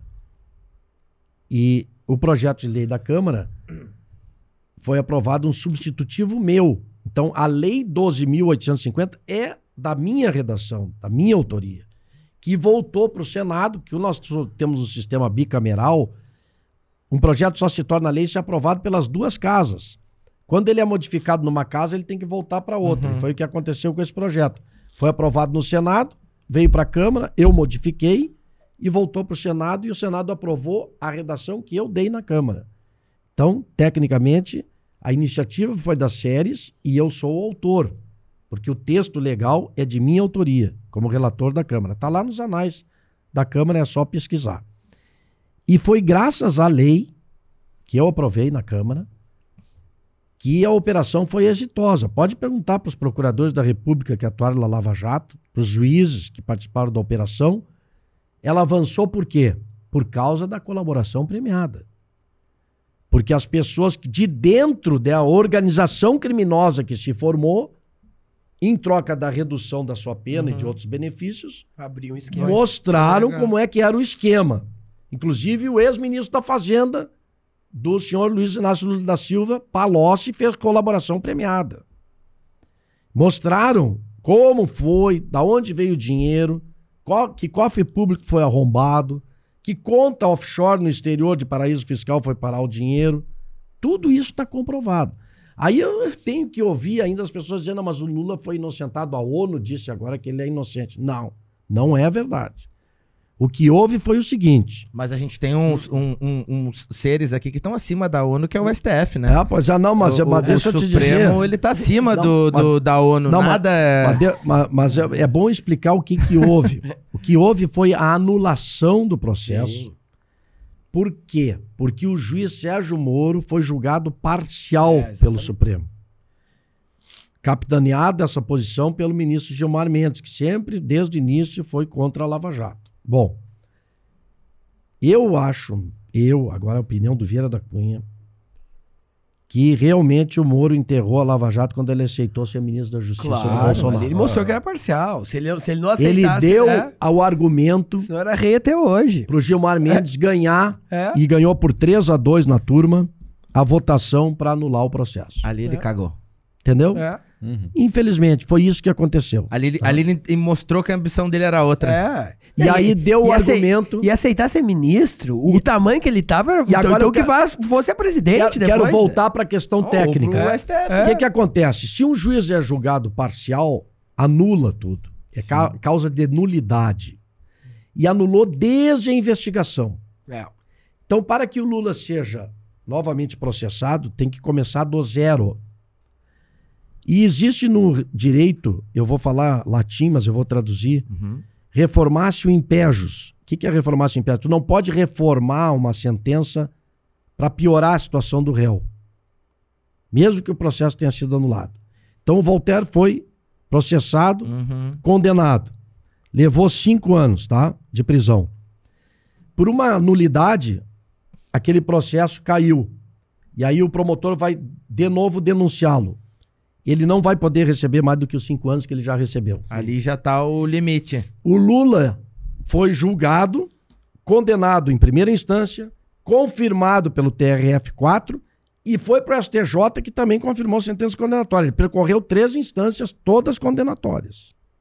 Só que, como o processo dele foi eh, do sítio de Atibaia e também o do apartamento do triplex do Guarujá foi anulado desde o início, e ele tem mais de 70 anos, tem mais esse detalhe. É. De acordo com o Código Penal, a prescrição conta pela metade. Então, a maior pena que ele recebeu, que foi, se não me engano, 12 anos, sendo pela metade a prescrição, Considerando a data do fato criminoso, não tem mais como ele ser processado. E ele cumpriu quantos anos também? Ele cumpriu um ano e pouco. Nem Foi dois, o tempo que ele 500 ficou lá na poucos dias. carceragem da Polícia Federal É. em Curitiba. É, Um ano e pouco. Um ano e alguns meses. Então não me venham dizer, pra cima de Moá, não, né? Que ele foi absolvido porque não foi. Agora conquistou o O voto da mim. processo foi anulado por uma Falou questão mal, né? técnica, tá? E sabe quem é a, a PEC do STF? Hum. Originalmente? Desde que vos fala. Ah, Pergunta de quem o, o Lazier, em quem o Lazier se inspirou para fazer a PEC do STF. Pergunta para ele. Ele vai dizer do deputado federal Vieira da Cunha. Vieira, eh, Eu propus a mudança da forma de nomeação dos ministros do STF. Porque hoje é um absurdo que os ministros do STF sejam uma espécie de cargo de confiança do Que presidente foi o da que ele República. contou pra gente aqui que, que É, tá e- tentando modificar lá. é isso que Faz- isso que ele Baseado contou pra nós aqui. Baseado num projeto meu. é isso que eu ia perguntar pro. Vieira. Baseado num projeto meu, quando fui deputado federal. Tu não acha que os ministros do STF deveriam ser concursados, ter uma carreira ilibada e, e um concurso de uma certa idade, uma certa experiência? Pois é, eu, eu altero, alterava, né? Porque depois que eu, que eu saí do parlamento, a- a- o meu projeto foi arquivado, mas o Lazier reapresentou. Meu projeto previa isso, previa 45 anos de idade mínima, tá? que hoje não tem. O Toffoli, por exemplo, entrou lá com menos do, do que essa idade, e pre- previa, uma, pre- previa uma lista sextupla, sendo que dessa lista sextupla, dois terços tem que ser de- da carreira do judiciário. Acho que o da Lazier é tríplice. Acho que o da Lazier é tríplice. Eu acho que o Lazier tem. É, ele é, fez é, algumas é Lazier, é, modificações. mas é esse, é esse o projeto. Mas é isso aí, Mas a Mas é base é, é a. PEC que eu apresentei. Diga-se de passagem e para fazer justiça, me inspirei numa proposta da AMB, Associação dos Magistrados do Brasil. Eles que me trouxeram e eu transformei na PEC, recolhi as assinaturas necessárias e protocolei. E nesse projeto meu, o Lazier se inspirou para reapresentar. Aliás, eu vou além. Não só o ministro do Supremo tem que ser é, é, eleito por lista sextupla que eu propus, ou seja, tríplice, o Procurador-Geral da República também. Porque esse Aras aí é um cargo de confiança do Bolsonaro. Sim, E isso, Mas é estranho o Ara e- ser o cargo de confiança do Bolsonaro. mas né? isso não é, não é correto. é, é meio O estranho. Ministério Público tem que ser uma instituição autônoma. Então tem que ter uma lista tríplice. Escolher dentre três mais votados pelos procuradores da República.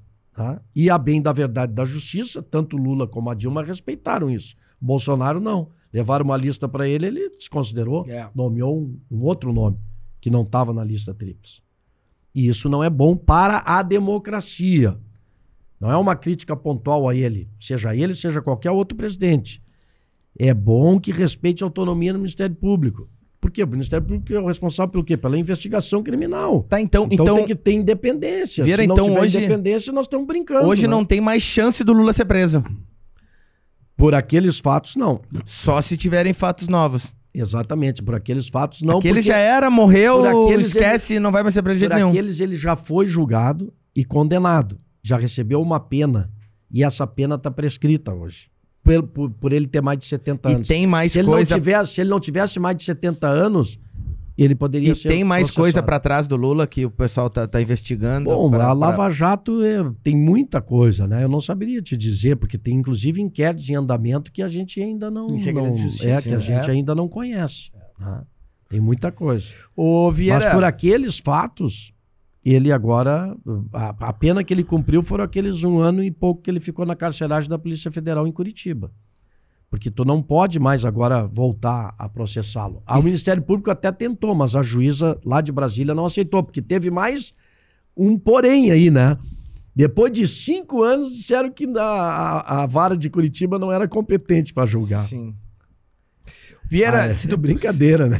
Depois de cinco anos tramitando os processos, disseram que tinha que ser em Brasília, não tinha que E ser vou em te Curitiba. dizer, se ele ganha eleição, ele dá um jeito de prender o Bolsonaro. Quem o... O Lula, se ele ganha eleição, ele dá um jeito de prender o Bolsonaro.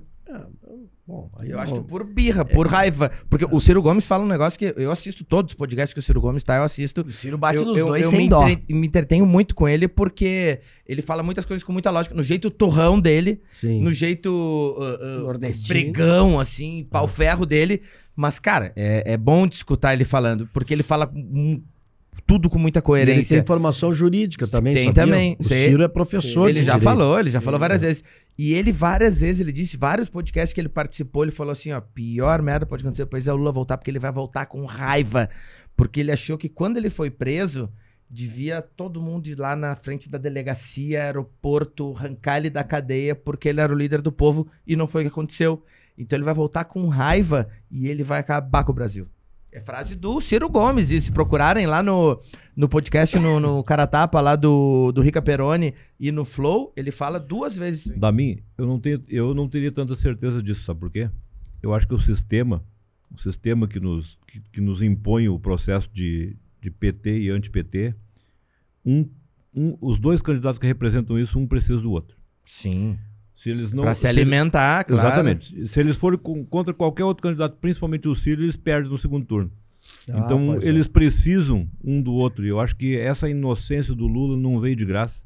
Exatamente para ele ser o alvo do Bolsonaro, porque o Bolsonaro pensa que ganha dele e ele também pensa que ganha do Bolsonaro. Eu acho que tem um grande acordo aí. É quando a gente briga na rua, a gente acha que vai bater, o outro Eu- acha que vai bater também, e, e É. quando dá o embate que a gente sabe o que aconteceu, né? Porque o sistema econômico é o mesmo do Fernando Henrique para cá. O Brasil parou de crescer por quê? Porque o sistema. Quem é que está ganhando dinheiro no, no Brasil hoje? Banqueiro que empresta E dinheiro é para só o Ciro Gomes que fala isso. É, só isso. Exatamente. Só ele que Só propõe ele. o modelo É o econômico único diferente. que questiona o É modelo verdade. econômico é Eu o ouvi ele Ciro. falar muito isso. É. Eu ouvi ele falar bastante. Vieira, se tu pudesse escolher hoje pré-candidato ao, gover ao governo Eu vou abrir PDT. mais um vinho aqui, Voltaire, Pode, que o papo abrir. tá bom. Posso abrir aqui, Vieira? Pode, pode. Não, não devo me aceder. É. Ô Vieira, se pudesse escolher hoje, tivesse esse poder, quem tu escolheria pra ser teu vice nessa chapa? Ana Amélia Lemos, Ah, o Sartori, Voltaire, o Voltaire, ele vem pesado, né? Gabriel. se tu pudesse escolher, assim, o Vieira escolhe quem tu sonharia, assim, ter como vice nessa chapa e já compondo também ali o candidato ao, ao Senado. Qual seria... Comildo? Na verdade, o, o, bom, o É? cunhado não é parente. Eu te ajudei, né? Te ajudei. Daria uma chapa grenal aí, É, né? é, é, é. O Vieira é colorado, doido. É, e aí botamos um da juventude lá pro Senado, É, pronto, é. fechou todos. botamos um gringo de Caxias lá pro É. Senado. Não, é o seguinte, Voltaire. é, o leque de opções né, para vice não é muito amplo. Por quê? Porque há partidos que legitimamente querem encabeçar a chapa, né? Então acaba restando para a composição não muitos partidos. Eu vou te dar o nome de um que eu tenho conversado muito ultimamente, que é a União Brasil. né? Sim. União Brasil não tem candidato próprio a governador e Onde ao tá o mesmo tempo Fortunati agora, por exemplo. onde está o Fortunati. E ao mesmo tempo é um, um- um- o partido com o maior número de deputados federais hoje, né, que acrescentaria um bom tempo de rádio e televisão pra, para a minha candidatura majoritária. Então eu estou conversando muito com eles, né, e devo me reunir novamente com o Luiz Carlos Busato, que é o presidente estadual Sim. da sigla. Vou me reunir na próxima sexta, agora com o Fortunati, que é o presidente municipal da sigla Já foi do PDT também. já foi do PDT. E, bom, estou alimentando né, a esperança de tê-los como parceiro de, de chapa. E se a União Brasil quiser indicar o vice, vai ser muito bem recebido. É, É uma e- chapa forte, né? Imagina. É, e tem dinheiro do fundo também, começa Legal. a dar uma estrutura boa também pra... pra- É, pra- estamos conversando, fui muito bem recebido pelo. Já fiz uma visita a eles na sede do partido. Fui muito bem recebido pelo Busato, que foi meu colega, Sim, tanto na Assembleia gente como lá em. Brasília. Fortunati esteve aqui conosco também. Apoiamos a Fortunati, candidatura do Busato na última eleição para prefeito de Canoas. Apoiamos ele. Sim. Verdade. E ele perdeu para o Jair Jorge É. por poucos votos. Já Jorge tá bem lá, né? Tá bem Tá. afastado. bem fudido. Mas que, que saca. Não, olha. Mas, Botar uma pilhazinha. Botar uma pilhazinha. Não, já é. ah, o já Mas até eu- gravou um vídeo hoje no Instagram dele explicando ali os Não, motivos, tá mas ferrado, a né? operação. Tá no- ferrado. E- em- Tá em- ferrado. É, eu quero dizer o seguinte: que existe uma, um diálogo, uma proximidade, e eu vou trabalhar muito para firmar e- essa aliança, porque acho que eles dão uma, uma, uma- uma musculatura né, à, nossa, à nossa candidatura. Essa parceria é, faz com que a nossa candidatura fique bastante competitiva. De qualquer maneira, Eu acho que o rádio e a televisão é- é, são importantes, instrumentos importantes, mas hoje em dia Pois as é. redes sociais avançaram Isso que a gente muito. tá fazendo aqui agora não tem. Isso é, que estão fazendo aqui, as redes avançou, sociais, né, né? Face, Era uma Twitter. preocupação dos candidatos, Instagram. rádio, televisão, mas mas avançou, tem É. outras formas, as pessoas estão no, no, no- no- Até o, o, o, o Lazier teve aqui semana passada e falou: Cara, nunca fui num nenhum lugar que me deram tanto espaço. É, é dois minutos, é três minutos, é, É. cinco minutos. E aqui dá pra bater papo e ficar Sim. tomando vinho e contando a história que a gente adora ouvir. Que O, maravilha. Ô, ô, ô, Vieira, os prefeitos são muito críticos, e aqui tá o Silvio Rafael, que também é um crítico ao a mão pesada dos promotores nos municípios. Assim, a gente vê assim promotores que praticamente estão governando os municípios. E- e- eles, através, através das suas orientações ou dos, ou, dos, ou dos próprios estabelecimentos jurídicos que são cabíveis, eles acabam orientando e estão conduzindo. Como é que tu vê essa questão, ah, por também estar do lado da política, estar do lado dos prefeitos, desse, às vezes, peso excessivo do Ministério Público? Queria também um relato do Silvio que, que, que, que tem essa opinião também. Eu estive há pouco na Assembleia, Silvio, Voltaire e Damin, eh, testemunhando a prestação de contas do Marcelo Lemos Dornelles, que é atual Procurador-Geral de Justiça. Aliás, voltou ao Voltou, cargo, é. né? E é preciso observar que o Procurador-Geral de Justiça aqui no Rio Grande do Sul, ao contrário lá de Brasília, que o Procurador-Geral é, é escolhido pelo presidente, aqui não, aqui é uma lista tríplice, É, nós votamos e o governador tem que escolher prova- entre os entre os três. E o Marcelo foi o mais votado na lista tríplice, foi escolhido. E ele teve, esteve fazendo uma prestação de contas na Assembleia e ele tocou exatamente nessa tecla, dizendo que a orientação dele como procurador-geral aos promotores de justiça é exatamente o diálogo, a orientação aos O prefeitos. né? Dalazen também já vinha nessa, nessa Fabiano batida, Dalazen, né? que foi o antecessor dele, tem a mesma postura. Então, realmente, né, ah, se há excessos, não é uma orientação da instituição. né? Se houver excesso, bom, nós temos também mecanismos internos. Eu participava do Conselho Superior do Ministério Público, fui eleito para ser membro do Conselho Superior. Nós temos uma corregedoria que é muito atuante também, exatamente para corrigir desvios que possa haver lá na atividade fim de um ou outro colega, né? Então a instituição tem mecanismos de defesa contra abusos, né? Que pode existir, claro. Ninguém é infalível, ninguém, né? Ninguém eh, pode se arvorar assim no direito de dizer que não falha. Pode haver falhas, pode haver excessos e eles têm que ser denunciados para que sejam corrigidos. É a própria instituição do Ministério Público que tem eh, o primeiro interesse em corrigir possíveis desvios e possíveis excessos. Né? É, é, uma- é sempre um debate. O Silvio sofreu lá também, né, Silvio? É, na verdade, na verdade, Voltaire, eu, eu até sofria mais internamente dentro da prefeitura mesmo, que eu sempre fui muito aberto, fui muito próximo dos, dos órgãos fiscalizadores, né? O próprio Tribunal de Contas do Estado e, da- e do, e do próprio promotor. Eu, eu, eu propunha reunião. Eu propunha reunião, ia lá e conversava com o promotor. O meu jurídico ficava- louco. Tu foi sozinho, não me levou. Eu digo, mas eu tô aqui para acertar. E eu, eu fui conversar com um cara que me fiscaliza, não no sentido de, de, de trazer ele pro meu lado. Às vezes o cara te dá uma, uma ideia ali que vai te ajudar muito na, na administração pública. Eu fui- sempre fui muito aberto, então não, eu nunca tive medo disso, entendeu? Claro que houve excesso, houve excesso, porque esse negócio da, te- da televisão lá foi um. Mas é, na maioria das vezes o, o, o próprio Ministério Público ajuda, te alerta do processo, entendeu? Sim. Te alerta. Tu não, Faz um trabalho de orientação É. e de prevenção. tu não né? precisa concordar Que, com ele. aliás, é a posição do Tribunal de Contas também. Eu estive essa semana na posse do Edson Brum, Sim. tomou posse lá como Também já foi com. Já participou aqui do conosco. Tribunal de Contas e ainda o Alexandre Postal, que também foi meu colega e que é o atual ele entrou, presidente né? da Quando, Corte. quando ele teve aqui, tava É. nessa, nessa negociação. Entrou, né? tomou posse essa semana. E, e o Postal ainda dizia que a, a- a- a postura do Tribunal de Contas é também essa de orientação, né? de, de, de prevenção. E tem que ser assim, né? É bom que seja assim. É. Porque se evita né, que muitos desvios ocorram, muitas vezes por falta de uma orientação. Não é por má fé, né? No, no começo do, do podcast, Vieira da Cunha, você falava justamente sobre o período duro da ditadura, em ter que passar João Pessoa apanhando por ter opiniões diferentes. O governo atual do presidente Bolsonaro, ao colocar tantos militares que não saíram das carreiras militares, né, recebem ainda, mas que, que estão no governo, tem mais de 13 mil militares dentro do governo, e muitas vezes, né, eh, passar de alguns limites eh, democráticos, desrespeitar instituições, ele se aproxima aquele período que tu viveu de 64 a 85? Não, eu acho que é diferente. Eu acho que a postura dele, sim. Postura dele, pessoal. Né? Mas não identifico isso no Exército. Eu, bom, o próprio Bolsonaro faz homenagens a, a torturadores, né? Como foi o caso do Ustra, Ustra, né? né? Que ele da tribuna, né? de- faz elogios, né? E então eu acho lastimável esse tipo de postura dele, né? Mas tem o seu público. Bom, é, responda por isso. Agora, o Exército não me parece que tenha esse tipo de postura como instituição. Eu fui presidente da Comissão de Relações Exteriores e Defesa Nacional da Câmara e tive um- uma relação muito próxima do, do Exército Brasileiro.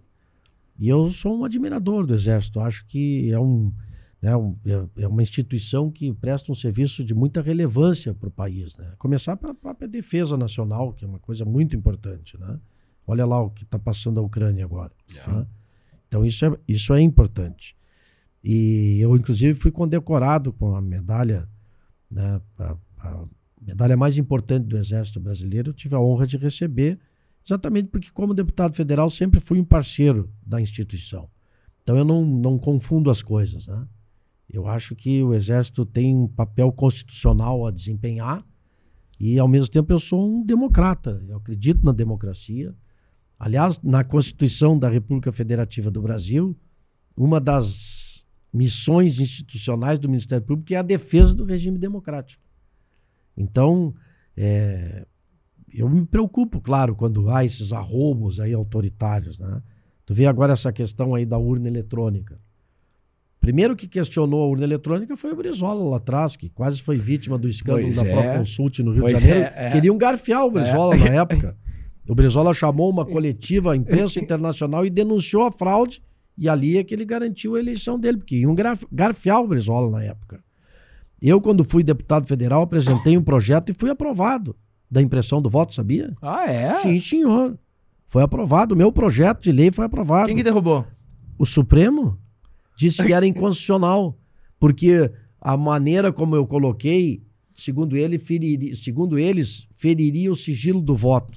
Papo e nessa época o Supremo já era, já era maioria furado. indicado pelo PT? Papo furado, papo furado. Porque, é, ah, não, pode dar. Olha, olha o argumento que usaram. Pode dar um, um problema na impressora e aí o rapaz lá que vai ser chamado para vai ver o voto ali. Não, pá, não, também me conta outra. Não, Na época eu fiz audiência pública. Eu fiz audiência pública. Eu fiz audiência Puta pública como autor do projeto da iniciativa. Fiz uma audiência pública. Nunca me esqueço. O nome dele é Diego Aranha. Um rapaz da UNB, da Universidade Nacional de Brasília. Essa urna é devassável. Eu provo. E foi lá como técnico de informática e disse que ele entrava lá na urna para mudar o Que resultado. ano que foi isso, Vera? Ah, o meu projeto foi, acho que 2009. Olha aí. Se não me engano, foi 2009. Mas foi, foi lei, lei. O Supremo teve que, que julgar inconstitucional a minha lei. Foi lei. Entrou em vigor. Ah. Aí dizia, não, mas nós não vamos ter tempo para comprar os equipamentos. Aí sabe o que, Expli- eu fiz? Explica pra nós como eu é que é fiz essa uma emenda colocando dali a quatro anos a, a vigorar. Sim, não agora. Não vão ter dinheiro agora. Daqui quatro anos. Bota no orçamento, daqui a quatro anos. Aí é o que, que- não, dali a dois, desculpe. O dali a dois. mas, mas saiu um comprovante, só explica, explica Não, mais o meu claramente projeto, o projeto. era o seguinte: o projeto era o seguinte. É, não é voltar para a época do papel. Não, imprime Continua eletrônico igual e como tá ali. agora. Claro. Sem contato do eleitor com o voto. Sim. Tá. Ele vai ali, Sim. tu, tu, tu conferiu, ó, votei no Silvio Rafael. Tá. 12, tá, tá, tá, tá. Tá, tá, tá, aí eu aperto na tecla verde. Quando eu aperto na tecla verde, vem a impressora, corta ali e deposita na urna. Sem contato do meu contato é só visual com o meu voto. O cara confere atrás de um Na cabine indevassável ali. extrato, tá? extrato, extrato. É. E que nem uma, uma maquininha que tu paga no car- cartão de é, crédito, não sai- sai ali um Só que é papelzinho. fechado por um vidrinho. Só que tu não vai ter contato manual, porque senão tu pega aquilo, tá? Tira e uma aí, foto. e aí pode tirar foto, etc. Não, hoje tu pode tirar. Se tu entrar com o celular, tu pode tirar foto também Tu da. filma, da- todo da- mundo posta da agora. urna Na última ali, né? eleição, todo mundo Na última postou. eleição todo mundo postou. E Todo mundo sabia quem é que tinha Então o que que acontece? No meu projeto havia um percentual de urnas sorteadas. Não me lembro quanto é que era, acho que era 5%, uma coisa assim. Agora teria que pegar a lei. Fiscalizar. aleatoriamente que eu iria conferir, independente de qualquer denúncia, eu iria conferir por sorteio um percentual das urnas entre o que disse o eletrônico e o que está lá no voto impresso. Sim. Tu faz a conferência. Deu tudo ok? Tudo ok, proclama o resultado e tal. Deu discrepância? Bom, aí vamos apurar manualmente. tá? Então é isso. Isso foi uma luta do Brizola, não é do Bolsonaro. Uma luta que veio lá do Brizola. O Brizola sempre. Foi o Brizola que me falou, na época que eu era deputado federal, para verificar isso. Sempre mandou os técnicos do partido acompanhar as auditorias, entendeu? E essa má vontade, no sentido de fazer esse processo, é uma coisa que não tem sentido. Porque a verdade eleitoral é algo né, que, que, que, que, que- tem que ser garantido. Agora, o que, que eu vejo nessa posição do Bolsonaro? Eu vejo já um argumento que ele está. Como ele está vendo que ele não está bem, entendeu? As pesquisas estão botando. Quase uma desculpa já. ele já está preparando né, para dizer, pô, ele não tem moral para falar porque ele ganhou nesse sistema, né? Pois é. Não tinha impressão do voto quando ele ganhou na última eleição. Então, eu vejo assim que é, falta legitimidade para ele.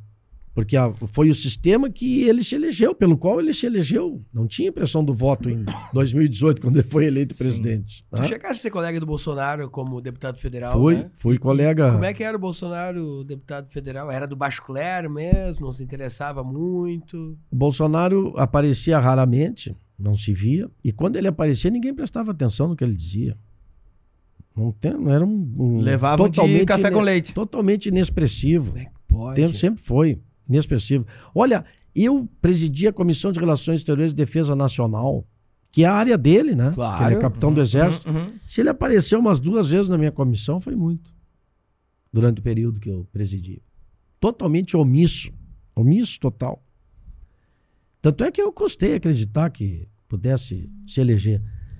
Por que, que eu digo que Mas aí tinha o Bolsonaro, né? o Bolsonaro é cria do PT? Claro. Aí- A Maria, Ah, a Maria do Rosário que, É, tu tá, que- tu tá que pariu o Bolsonaro. dizer É isso. A Maria do É Rosário que pariu ele- é, é Foi um, foi um É voto de protesto contra o PT. Sim. Quem é que não sabe disso? Só o PT que teima em não admitir isso, que é a verdade. A verdade é essa. O, o Bolsonaro só se elegeu porque a população fez um voto de protesto contra o PT, não queria a continuidade do PT. Lamentavelmente, o Ciro Gomes ficou fora do segundo turno. Espero que isso não se repita. E aí, entre Haddad e Bolsonaro, elegeram o Bolsonaro. Por Se obra- fosse Ciro e Bolsonaro, eu pergunto, Bolsonaro seria presidente? Tenho certeza que não. por obra do Lula dentro da cadeia, né? Desarticulando a, a carreira do Ciro. lá. No- no- principalmente É. no É, Nordeste. e aí critica o Ciro porque o Ciro foi para viajou, não sei para onde e tal. Pô, mas queriam depois de- dessa puxada de tapete que ele levou, O queriam Ciro que, é engraçado, que ele né? fosse O Ciro outro dia na campanha. feira, o Ciro outro dia na feira falou pro cara, o cara tá com a tua mãe lá, o Ciro é foda. Não, ele é pau ferro, né? Ele Se tivesse que escolher, Vieira, pra ir pro segundo turno com o Ciro, tu escolheria quem? Eu? Lula ou Bolsonaro? Pode vir um ou outro. Tu Nós escolhe- vamos ganhar tu- de tu qualquer fecha dos o olho, dois. toca pra cima, o que caiu, o Ciro leva. Qualquer dos dois nós ganhamos. É, isso Temos que dizer pro Vieira trazer o Ciro aqui, né? é. ah, mas é... Tem que vir. E o traz, traz. É. Teve agora Será uma- que ele vem? Será que ele vem? Vem. Olha, a gente pode... Claro, vai ser pode menor o tempo, que é, É que, gente- é que não é fácil. É. Olha, se uma campanha no estado é difícil, eu já tô Sim. me vendo doido Louco. aí para cumprir a agenda, porque Mas traz ele aqui tomar é um vinho com complicado. a gente, Tu- bater um Tu papo. imagina no Brasil, não é fácil, uma, uma- Imagina. fazer campanha num país das dimensões continentais como é o nosso Brasil. Mas ele já se comprometeu de vir na nossa convenção, viu, Silvio? Nós estamos marcando para o dia, Dia 30, 30. de julho. Onde é que vai ser? Na Vai ser lá na Câmara de Vereadores. Ah, Conseguimos lá porque é um local mais amplo. E aí muita gente vem do interior, é, é fácil estacionar. Vai dar uma também. fugidinha, toma uma horinha aqui É. e vai lá. E a gente está querendo que ele venha. Mas é difícil, porque, como é fim de semana, ele deve vir assim para participar da nossa e já ir para outras, né? Vai participar de várias Entendi. convenções, porque é um fim de semana. É o único fim de semana do período da convenção, que, que o período legal é de 20 de julho a 5 de agosto. Então é o, é o fim de semana das Ó, convenções. o, o Bolsonaro já disse que vem, né? Aqui pro programa? Claro. É. O Mourão veio, já, o Bolsonaro já palavrou que vem. É bom Ô, ser o Ô, ô, Vieira, no começo do. do, do- Só pra é. provocar. Não, mas, tem que, eu, ele acho, vem eu acho que Fala daqui a pouco uma, uma opção é o, o Vieira pode trazer o Romildo aqui, tem que vir o Ah, o Romildo. Tem que vir. E aí daqui a pouco a gente pode botar o, o Ciro por, por link. Aí por 10, 15 minutinhos a gente manda o link ali, o Vieira manda pra ele e ele entra aqui na, na TV. ser. Também é uma Não, opção, podemos- né? Não vamos, tentar. não vamos Eu deixar só de... não me comprometo Claro, claro, não depende de ti, Eu sei é. que a agenda É. é, muito complicada. Apesar que ele Cada gosta vez do tete a tete. Gosta, gosta, gosta. Do Não, tete a tete. Gosto sim. Ô Vieira, o começo do podcast marca a tua entrada no Fusca com, com Brizola e, e, a- e- e ali a admiração começava, o que definiu a trajetória da tua vida, né? Porque, querendo ou não, é uma vida dedicada à política, né? Deputado Nós temos um estadual, tempinho para deputado falar federal. um outro episódio com o Brizola, Eu- temos um tempinho. Eu queria, eu queria, como a gente come- começou no, no, no início, queria relembrar o Vieira da Cunha como presidente da Assembleia, estava numa missão na China, Exatamente E isso que eu queria lembrar. e recebe e recebe a notícia do falecimento do Brizola. Foi. Naquela época o senhor estava numa missão com, com o governador na, na Era o China. Germano Rigoto, governador. E, e- e nos conta, Vieira, porque o Rio Grande do Sul acompanhou uma das cenas mais, apesar da morte, mas uma das cenas mais bonitas, porque quando, quando o Brizola Uhum. vai para, para a rua e sai num, num cortejo, começa a chover, Começa a como chover. se fossem lágrimas brasileiras. batendo a lata, negócio ba- impre... batendo a, a, a chuva, as gotas da chuva, né? Como é que foi isso aí? chuva no, Como é no- que recebeu essa notícia? no Tava na caixão do Brizola saindo e com um corpo de artistas gaúchos cantando Querência Amada. foi assim um Hum, negócio, Espetacular, né? uma coisa assim, Marcante, né? muito marcante. Mas tu tava na China. Eu tava na China. Ele já vinha mal? Como é, que- como é que era o contexto? Foi é? uma surpresa Pois total, é. foi, foi, foi de repente. É, eu estava como presidente da Assembleia, juntamente com o governador Rigoto e um grupo de empresários, cumprindo uma missão oficial na China. Nós recém tínhamos chegado em Pequim Uhum. e, e era de manhã lá, à noite aqui. E nós estávamos saindo do hotel para cumprir a agenda quando eu recebi um telefonema do Fernando Brito, que era assessor de comunicação, assessor de imprensa do Brizola. Eu fui uma das primeiras pessoas que ele telefonou. E eu me virei para o Rigoto e digo: Olha, governador, recebi uma notícia agora terrível. Faleceu o governador Brizola. Foi aquele choque em toda a comitiva. Né? Eu me lembro da Rosane Oliveira, que estava cobrindo Sim. pela RBS, me entrevistava, chegava a tremer a mão assim no microfone, de tão emocionada que ela ficou. Sim, Todos nós ficamos. sim. E eu me virei para o Rigoto e disse: Ó, o governador tem que voltar. Não, Vieira, não adianta, tu não vai conseguir chegar em tempo, mas eu tenho que pelo menos tentar. Não tinha mais cabeça para ficar lá, entendeu? Era muito ligado a ele, ultimamente convivia muito É. de perto com ele. E de modo que eu subi pro meu quarto, fiz as malas e me mandei. E, curiosamente, tem um episódio curioso, eu, eu tava tão baratinado que eu esqueci o, o dinheiro no cofre do, do hotel. E para falar pro motorista chinês que eu queria voltar, para ele me entender. Lenta! O cara devia. Lenta! Ele me olhava e disse: O que, que esse louco quer, né? Que eu falei: Return, return, return pro motorista. E o motorista, pá, e, e- tocando pro aeroporto. E eu querendo voltar pro hotel. E o cara não me entendia. Até que, enfim, ele entendeu e fez o retorno. Aí tirei lá o, o, o dinheiro que tava no cofre, porque eu precisava de dinheiro para poder comprar as passagens, viajar, enfim, né? Tava o meu cartão, tudo lá no cofre. E aí cheguei no aeroporto, olha, tinha um voo imediato Pequim-Frankfurt. Que eu comprei a passagem e embarquei imediatamente. Não tinha reserva, não tinha nada, né? Foi tudo de, assim, de repente. Desci em Frankfurt, rapaz, um voo imediato Frankfurt-São Paulo. São Paulo-Porto Alegre. Cheguei, era umas 10 e meia da manhã no aeroporto Salgado Filho, o corpo do Bisola chegou a uma da tarde. Pá. Deu, deu tempo, tempo. só de eu chegar em casa, tomar uma ducha e Porque voltar. primeiro pra- foi velado no Rio de Janeiro, onde ele foi governador Só também. consegui participar do velório porque ele ficou uma noite a mais no Rio, porque era tanta gente querendo se despedir dele, Sim. lá como aqui também foi depois, que eles tiveram que fazer mais um dia do que estava previsto do, do velório. Aqui era incrível, as É. filas enormes. Negócio né? impressionante. E tem um episódio hum, hum, que pouca gente conhece do velório do Brezola, porque como o Rigoto estava fora e o, o vice que estava no exercício, que era o Antônio Rolfel, Isso aí. eu era presidente da Assembleia, eu era e como era muito brisolista, eu acabei sendo assim a autoridade pública, a Sim, referência uhum, para claro. tudo que acontecia ali. E o Rolfo me delegou mesmo essa tarefa. E aí resolve visitar o, o, o vice-presidente da República. O Lula não veio aqui, né? Uhum. Porque quando ele foi no Rio, o povo cantava: Você pagou com traição a quem, sempre lhe deu a mão. Que ele não a- veio aqui. É, foi a traição do Lula Brizola. Ele não veio aqui. É. Mas veio o vice, o José Alencar. E aí veio a segurança dele, presidencial, falar comigo que tinha que interromper a visita ao corpo do Brizola 30 minutos antes por razões de segurança. Eu digo, tá brincando comigo? Não, é protocolo de segurança. Eu digo, não vou interromper. Não, o senhor tem que interromper, é, é- é ordem do, da segurança do, do- do- presidencial. Não, aqui no Palácio Piratini vocês não vão dar ordem.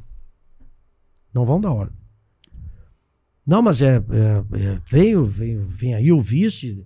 é, não, tia, olha a fila, de, olha o povo que tá lá, tá- tava dobrando, descendo o quarteirão, e você prenteava a Praça da Matriz, vou parar meia hora essa fila, vocês estão doidos, né? É um desrespeito com a população.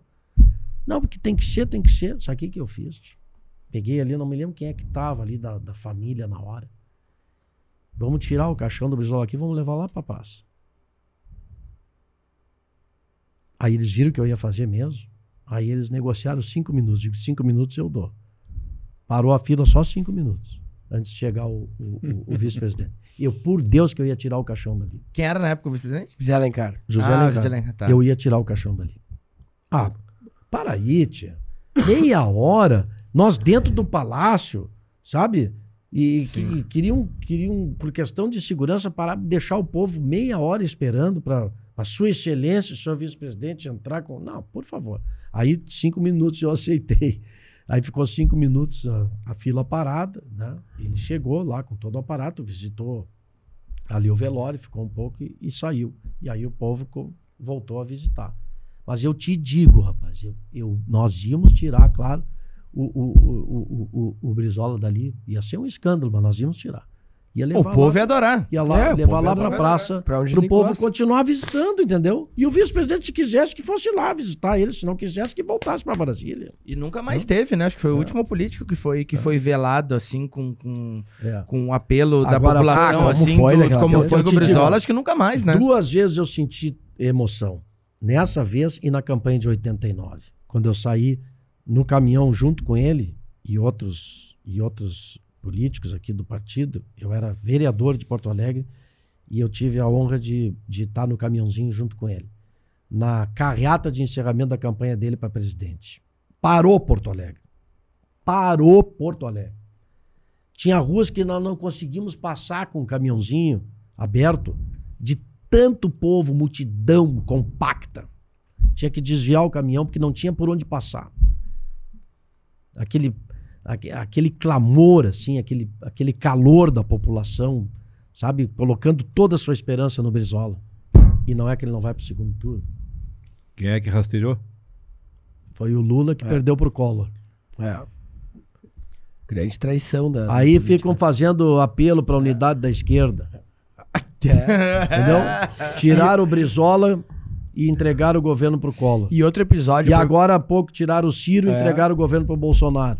E querem fazer apelo para unidade. É, não tem cabimento. Aí né? fica ruim, né? E outro episódio, né, Vieira, que, que vale a pena a gente contar na, na tua voz também, até porque a gente tá no meio de comunicação e tá sendo reproduzido em muitas rádios, é o episódio da legalidade, quando, quando, quando o Brizola Ah, consegue interromper um golpe como, como locutor da Rádio Guaíba. Um dos maiores movimentos cívico-populares da história do país.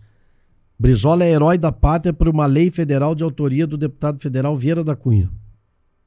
Inscrevi o nome de Leonel de Moura Brizola no livro dos heróis da pátria, livro de aço dos heróis da pátria. Está lá do lado de Tiradentes, do lado de Getúlio, do lado do- dos grandes heróis do Brasil. É por lei que o nome é inscrito no livro de aço. E eu fui o autor desse projeto, que aprovei na Câmara, e ele está lá. Por causa do episódio da legalidade, principalmente. Ele tinha, na época,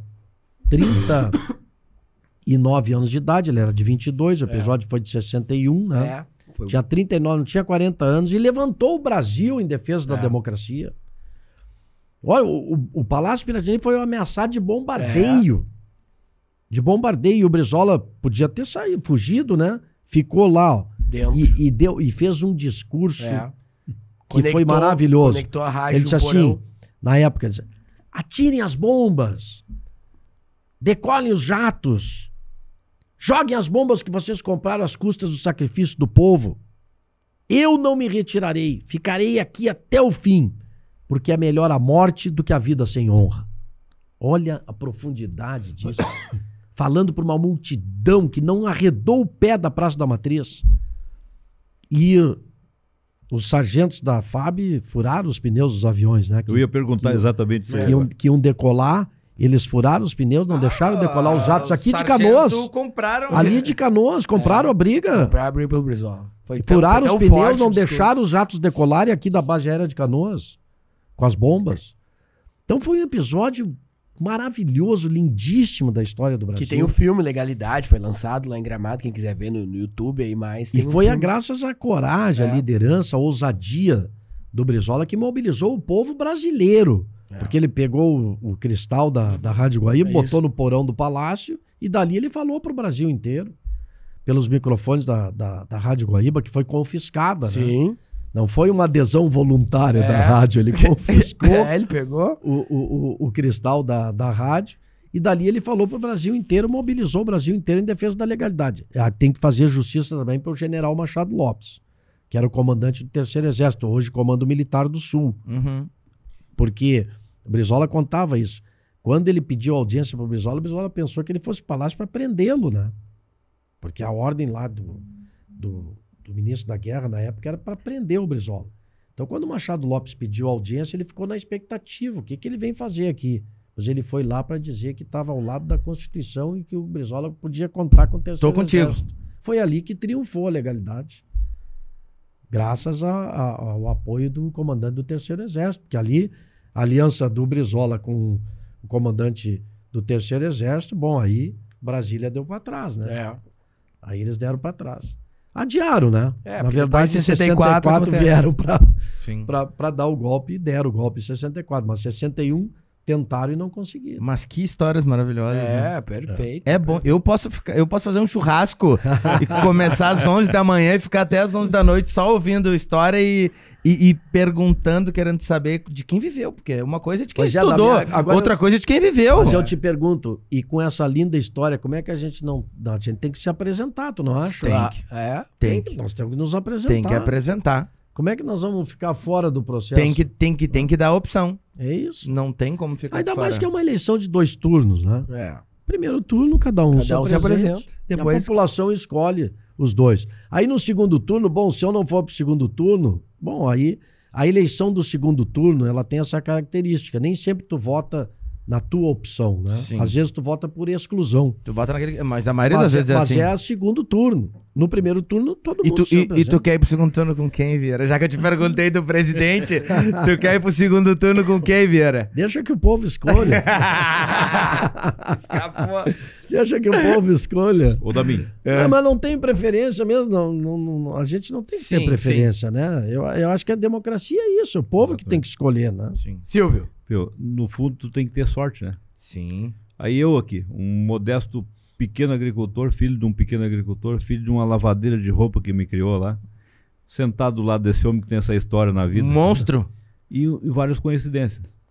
Eu também comecei a namorar minha esposa há 80 anos, a- a- no nos anos No, 80. no ano Anos 80. Não é 80. ano 80, anos, Hum. oit- anos 80.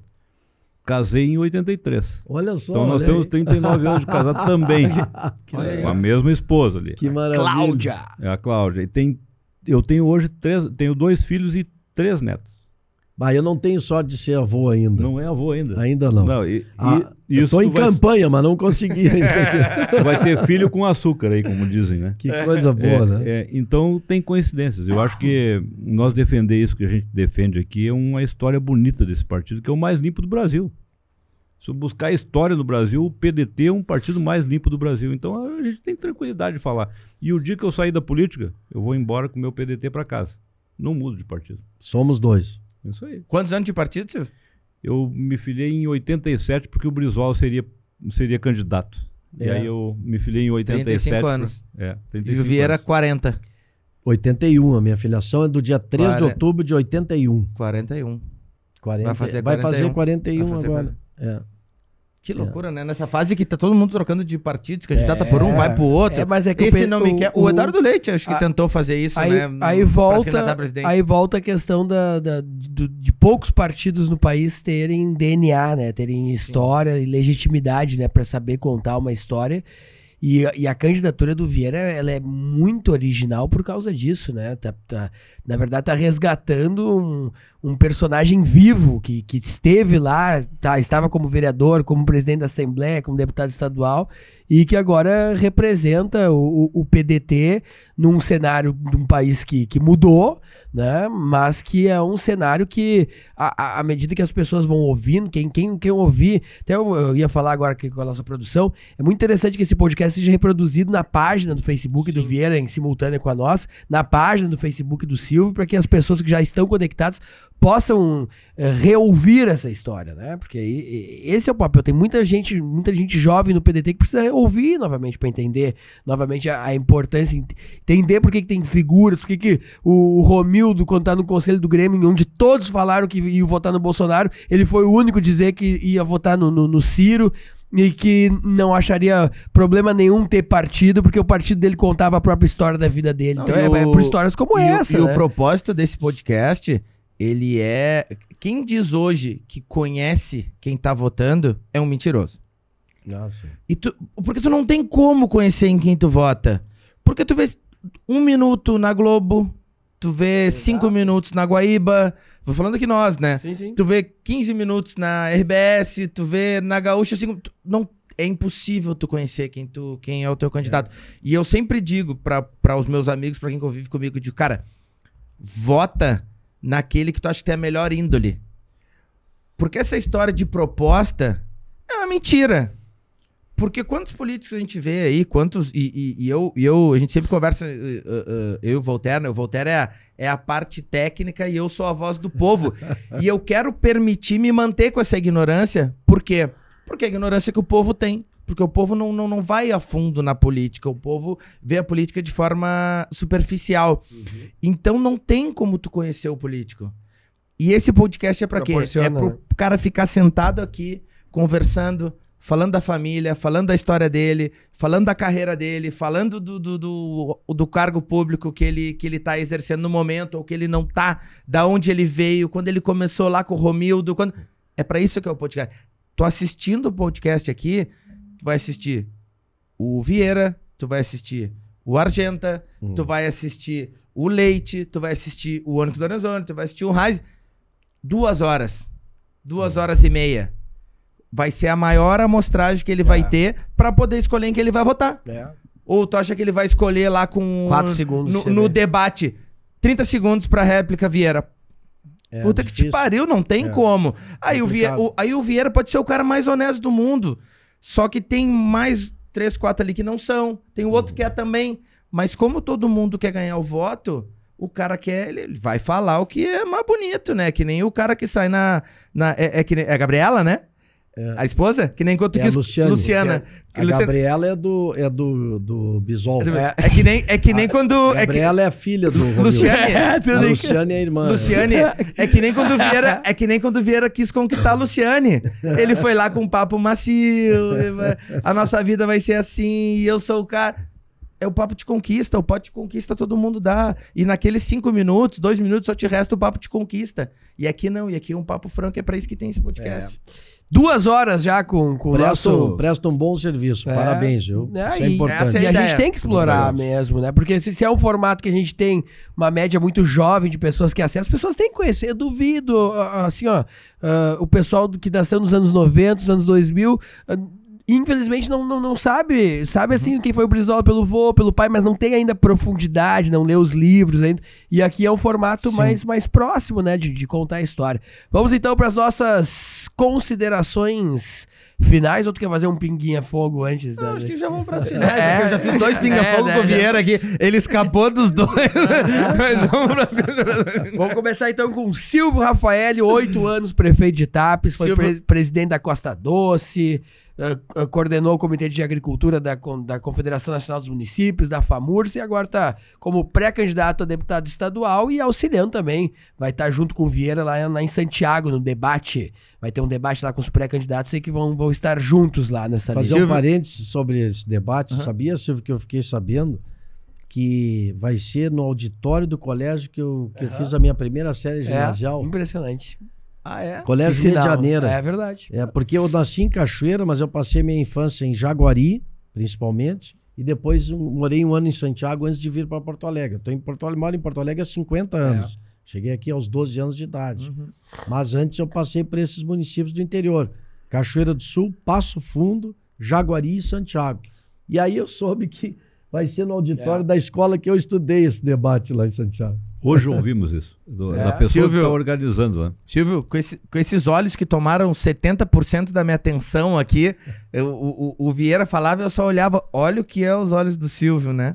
É? É um olho, né? É, pra ele- aquela câmera ali. Ele é sedutor, é. Fala, fala pros teus eh, futuros eleitores ali como pré-candidato.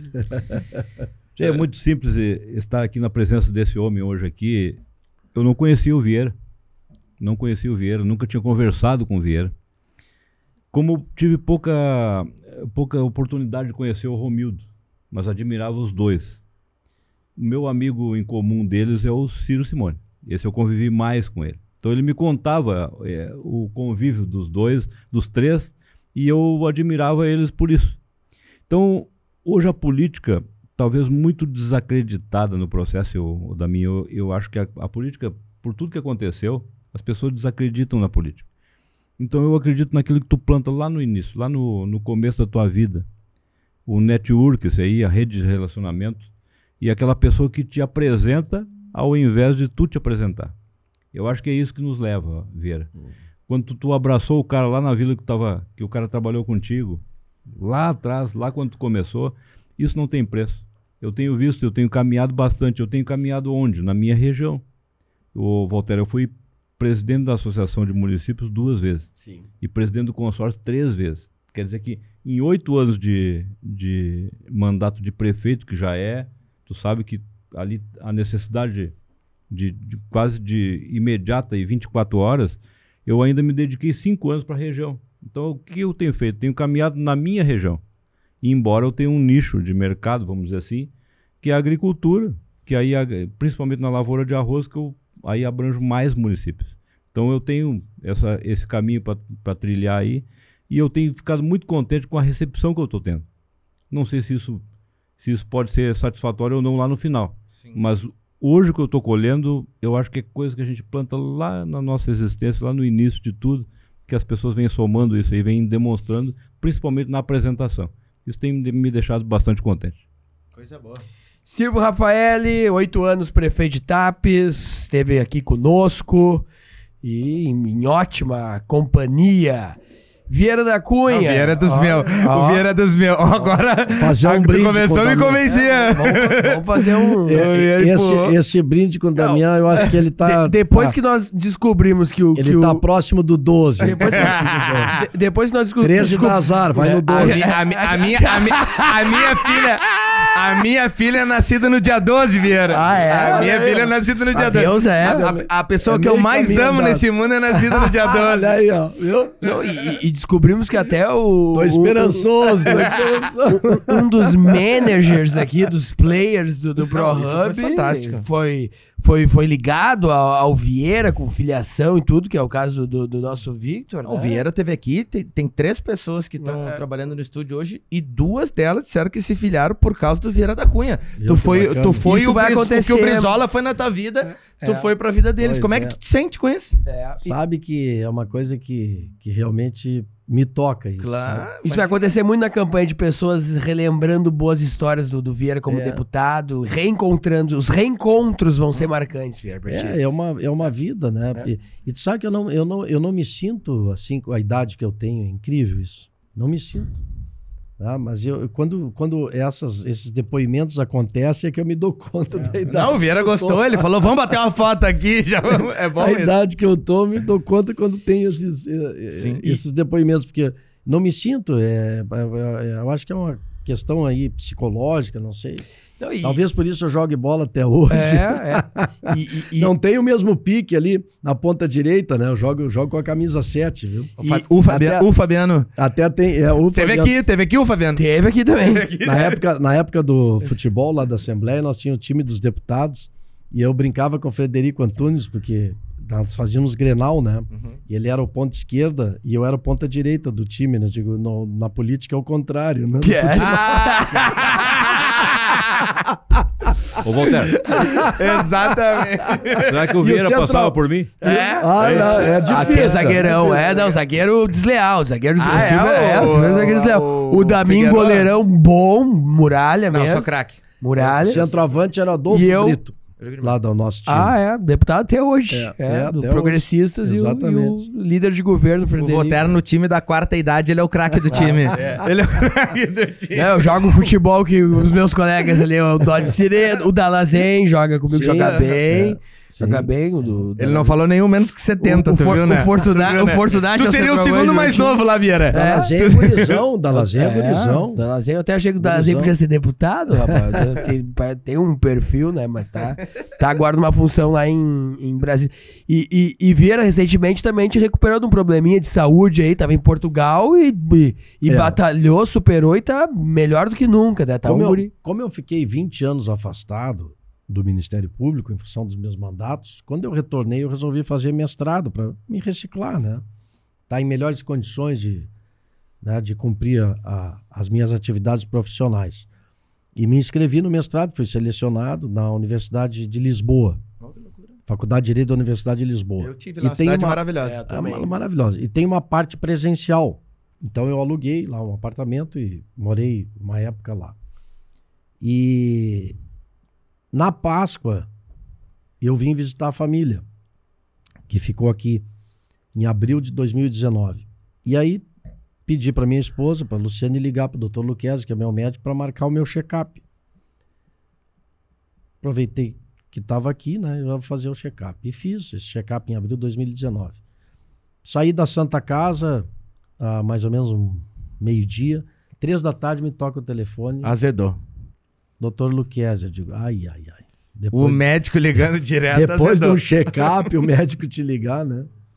Eu achei que fosse coração, porque ele é, é cardiologista. E aí ele disse, olha, apareceu uma manchinha aí, nós vamos ter que investigar. Na eco cardíaca apareceu Uhum. uma mancha nessa região do peito. Te apresenta lá o doutor Felicete, lá no Pereira Filho, que ele está te aguardando. Eu digo, ah, Pereira Filho, pulmão. Eu digo, o que será que houve, tio? Eu fiquei nessa, eu digo, o que, que será que houve?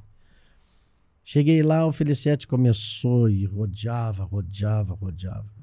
Doutor Felicete, só está querendo dizer que eu estou com câncer. Veja bem, vários tipos de câncer e tal. Dourou a pílula. Tu já trouxe ele pro partido. Tu- Tumor no mediastino. Ah, ladinho no coração. Não sentia absolutamente nada.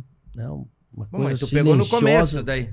Bem no início, Ah, graças a Deus, mas fiz Químio. quimioterapia durante o ano de 2019. Aí, o intervalo da quimio, eu fui para Lisboa, apresentei meus trabalhos. Voltei, fiz rádio.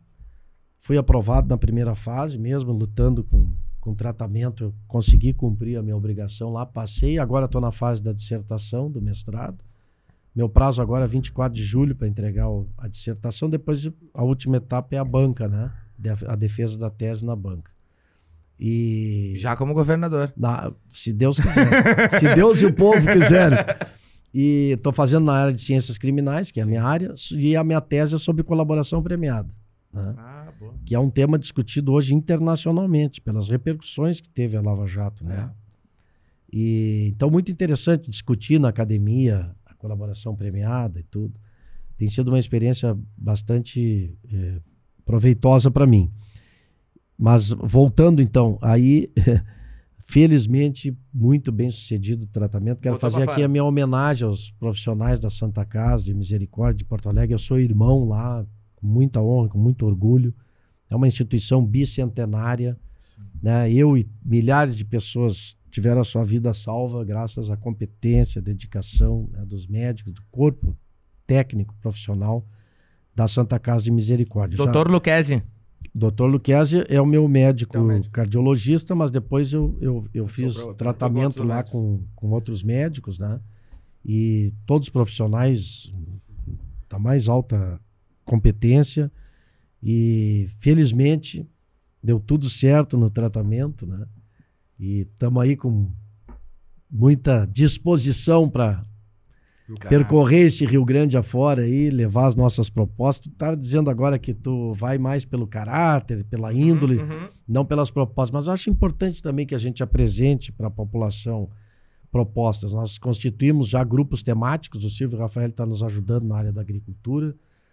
É, o coordenador geral, um professor doutor da URGS, o professor Christian Veloso Kuhn, que é o coordenador geral do, do- do programa de governo. Em cada área, nós temos é, dezenas de pessoas aprofundando, fazendo a radiografia da situação do Estado. E já na convenção, no dia 30, eu vou apresentar, não o programa Dia acabado, 30 agora. dia 30 de julho, mês Julho, que vem. É, mas vou apresentar algumas propostas para que a população conheça quais são as nossas prioridades, o que, que nós vamos, vamos apresentar né, de, de propostas concretas em cada área, pelo menos nas áreas principais. E a ideia, Silvio, é partir então para o debate com a sociedade, as entidades representativas. Quero que tu vá comigo lá na Farsul, na, na, na, no IRGA, na Federa Arroz, né, nas entidades representativas, né? tanto empresariais como de trabalhadores. Quero ir, quero ir ao CPR Sindicato para ter a contribuição né, dos, do- dos professores. Enfim, ah, discutir democraticamente com a sociedade, que eu tenho certeza que esse nosso plano de governo vai ser muito enriquecido né, com, essas, com essas contribuições. Então, uma, uma, uma caminhada, né? E estou me sentindo assim, muito rejuvenescido. Porque quando a gente passa por um perrengue desses, a gente dá mais Ah, valor à sim. vida ainda, sabe? Uhum. E tu, não te preocupa mais com as coisas pequenas. Tu sai maior, sai mais maduro de um Sim. processo desses. Não, né? ótimo. Vieira, a questão do, do, do, do índole, do caráter, é porque duas pessoas te prometem. Sim. Uma de boa índole e uma de má índole. Qual delas tu tem mais chance de receber? Ah, não, claro, tu tem toda a razão. Tanto é que todas, nós estávamos falando em pesquisa, Isso é. é- todas é- as é pesquisas de caminho. opinião têm tem, tem um atributo que é comum de todo eleitor. Primeiro, honestidade. Exato. É o, é o primeiro requisito que o Exato. eleitor quer de um candidato. Porque, porque chega, Honradez, honestidade. chega, aqui, chega aqui tu e chega outro candidato. Os dois falam assim: vou construir 6 mil e quanto? 6.300 e. 6.302. 6.302 escolas de turno integral. Aí eu olho um que tem uma índole irretocável e o outro que eu já sei que tem um histórico de mau caratismo. Em qual que eu vou confiar? Porque tu, tu promete, eu posso É. prometer também. Entendeu? Mas é Eu- o VAR que eu digo, né? Aí tu vai no, aí tu vai no VAR. Aí, tu, vai, no VAR. Tem que ir no VAR. VAR- Se os dois prometerem a mesma coisa, tu vai no VAR. Tem um diz que não é pênalti, outro diz que é. Tu vai no VAR, o VAR resolve. Nós vamos prometer só É isso escola aí. de tempo integral. Pronto. Isso aí. Silvio Rafaeli, prefeito por oito anos de Tapes e o pré-candidato ao governo do estado, vereador, deputado estadual, deputado federal, promotor, Ministério Público. Olha, daria um dia inteiro aqui para colocar a trajetória do Secretário de pré-candidato. E Educação. ponta direita. É, e Ponta direita. Goleador. pré-candidato ao governo do estado vai aparecer aí pra vocês daqui a pouco. Estará é mais uma opção que o podcast vai colocar aí na- nas urnas pra você ouvir o programa e ter a sua liberdade democrática para escolher o seu protagonismo. Vieira da Cunha e Silvio Rafael foram os convidados de hoje. Tuas considerações finais então, Vieira, em um minutinho. Não, eu quero Pra agradecer. essa câmera aqui, ó. É. Quero agradecer essa, essa oportunidade. Foi um bate-papo, para mim, bastante proveitoso. Essa companhia aqui desse companheiro, Silvio Rafael, que né, é, é, foi um prefeito que nos honrou muito com a sua administração, que, aliás, foi reeleito, portanto, reconhecida né, pela, pela população de TAPES, de toda a região. Silvio, estamos, estamos reafirmo aqui que estamos muito felizes aí de teres abraçado né, essa pré-candidatura a deputado estadual. E só me resta agradecer essa oportunidade, né? E, se me permitem aqui, o meu compromisso de retornar como governador Claro, eleito aqui. claro. Não, pra o- gente- não, não, não, não, não. O teu compromisso é outro, Vieira. O teu compromisso é outro. Tem que trazer o Romildo e o Ciro aí. Trazer o Romildo e o Ciro e ser governador, a gente gravar lá. É, ah, não, falar, mas é. não tenho Ah, dúvida. no palácio. Ah, não tenho dúvida. Ser governador, tá, Vamos. tá palavrado? Claro, tá palavrado. tá palavrado. Vamos gravar lá no palácio. Vocês é- escolhem o local. Pode ser ali no Galpão Crioulo. pode ser na frente no da estátua do- Brizola, no-. Galpão Criolo com o Silvio assando churrasco É, pra gente é, como deputado é. estadual. Boa. É, Gostei. Feito, feito, Silvio. Tem que reativar. Tá feito Fechado? o compromisso? Tá Fechado. fechado. Ó, Então, encerramos o podcast de hoje como começamos, com um bom brinde, a saúde, a boa Saúde, política, a saúde. boa amizade, e é isso que importa. Voltamos na próxima terça-feira aqui Saúde. com o nosso podcast e eu conheço a todos. O nosso muito obrigado. Tchau! Valeu!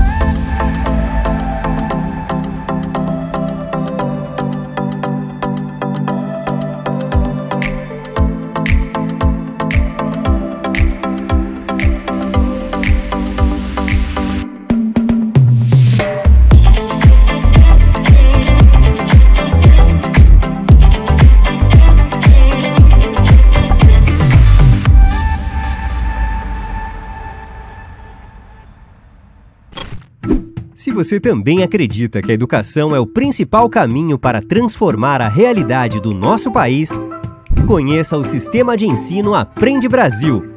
Um sistema completo com soluções específicas para potencializar a aprendizagem nas escolas das redes municipal e estadual. O Sistema de Ensino Aprende Brasil oferece materiais didáticos integrados, assessoria pedagógica, ambiente virtual de aprendizagem e até sistemas de gestão e de avaliação. Aprende Brasil, um sistema que dá resultado.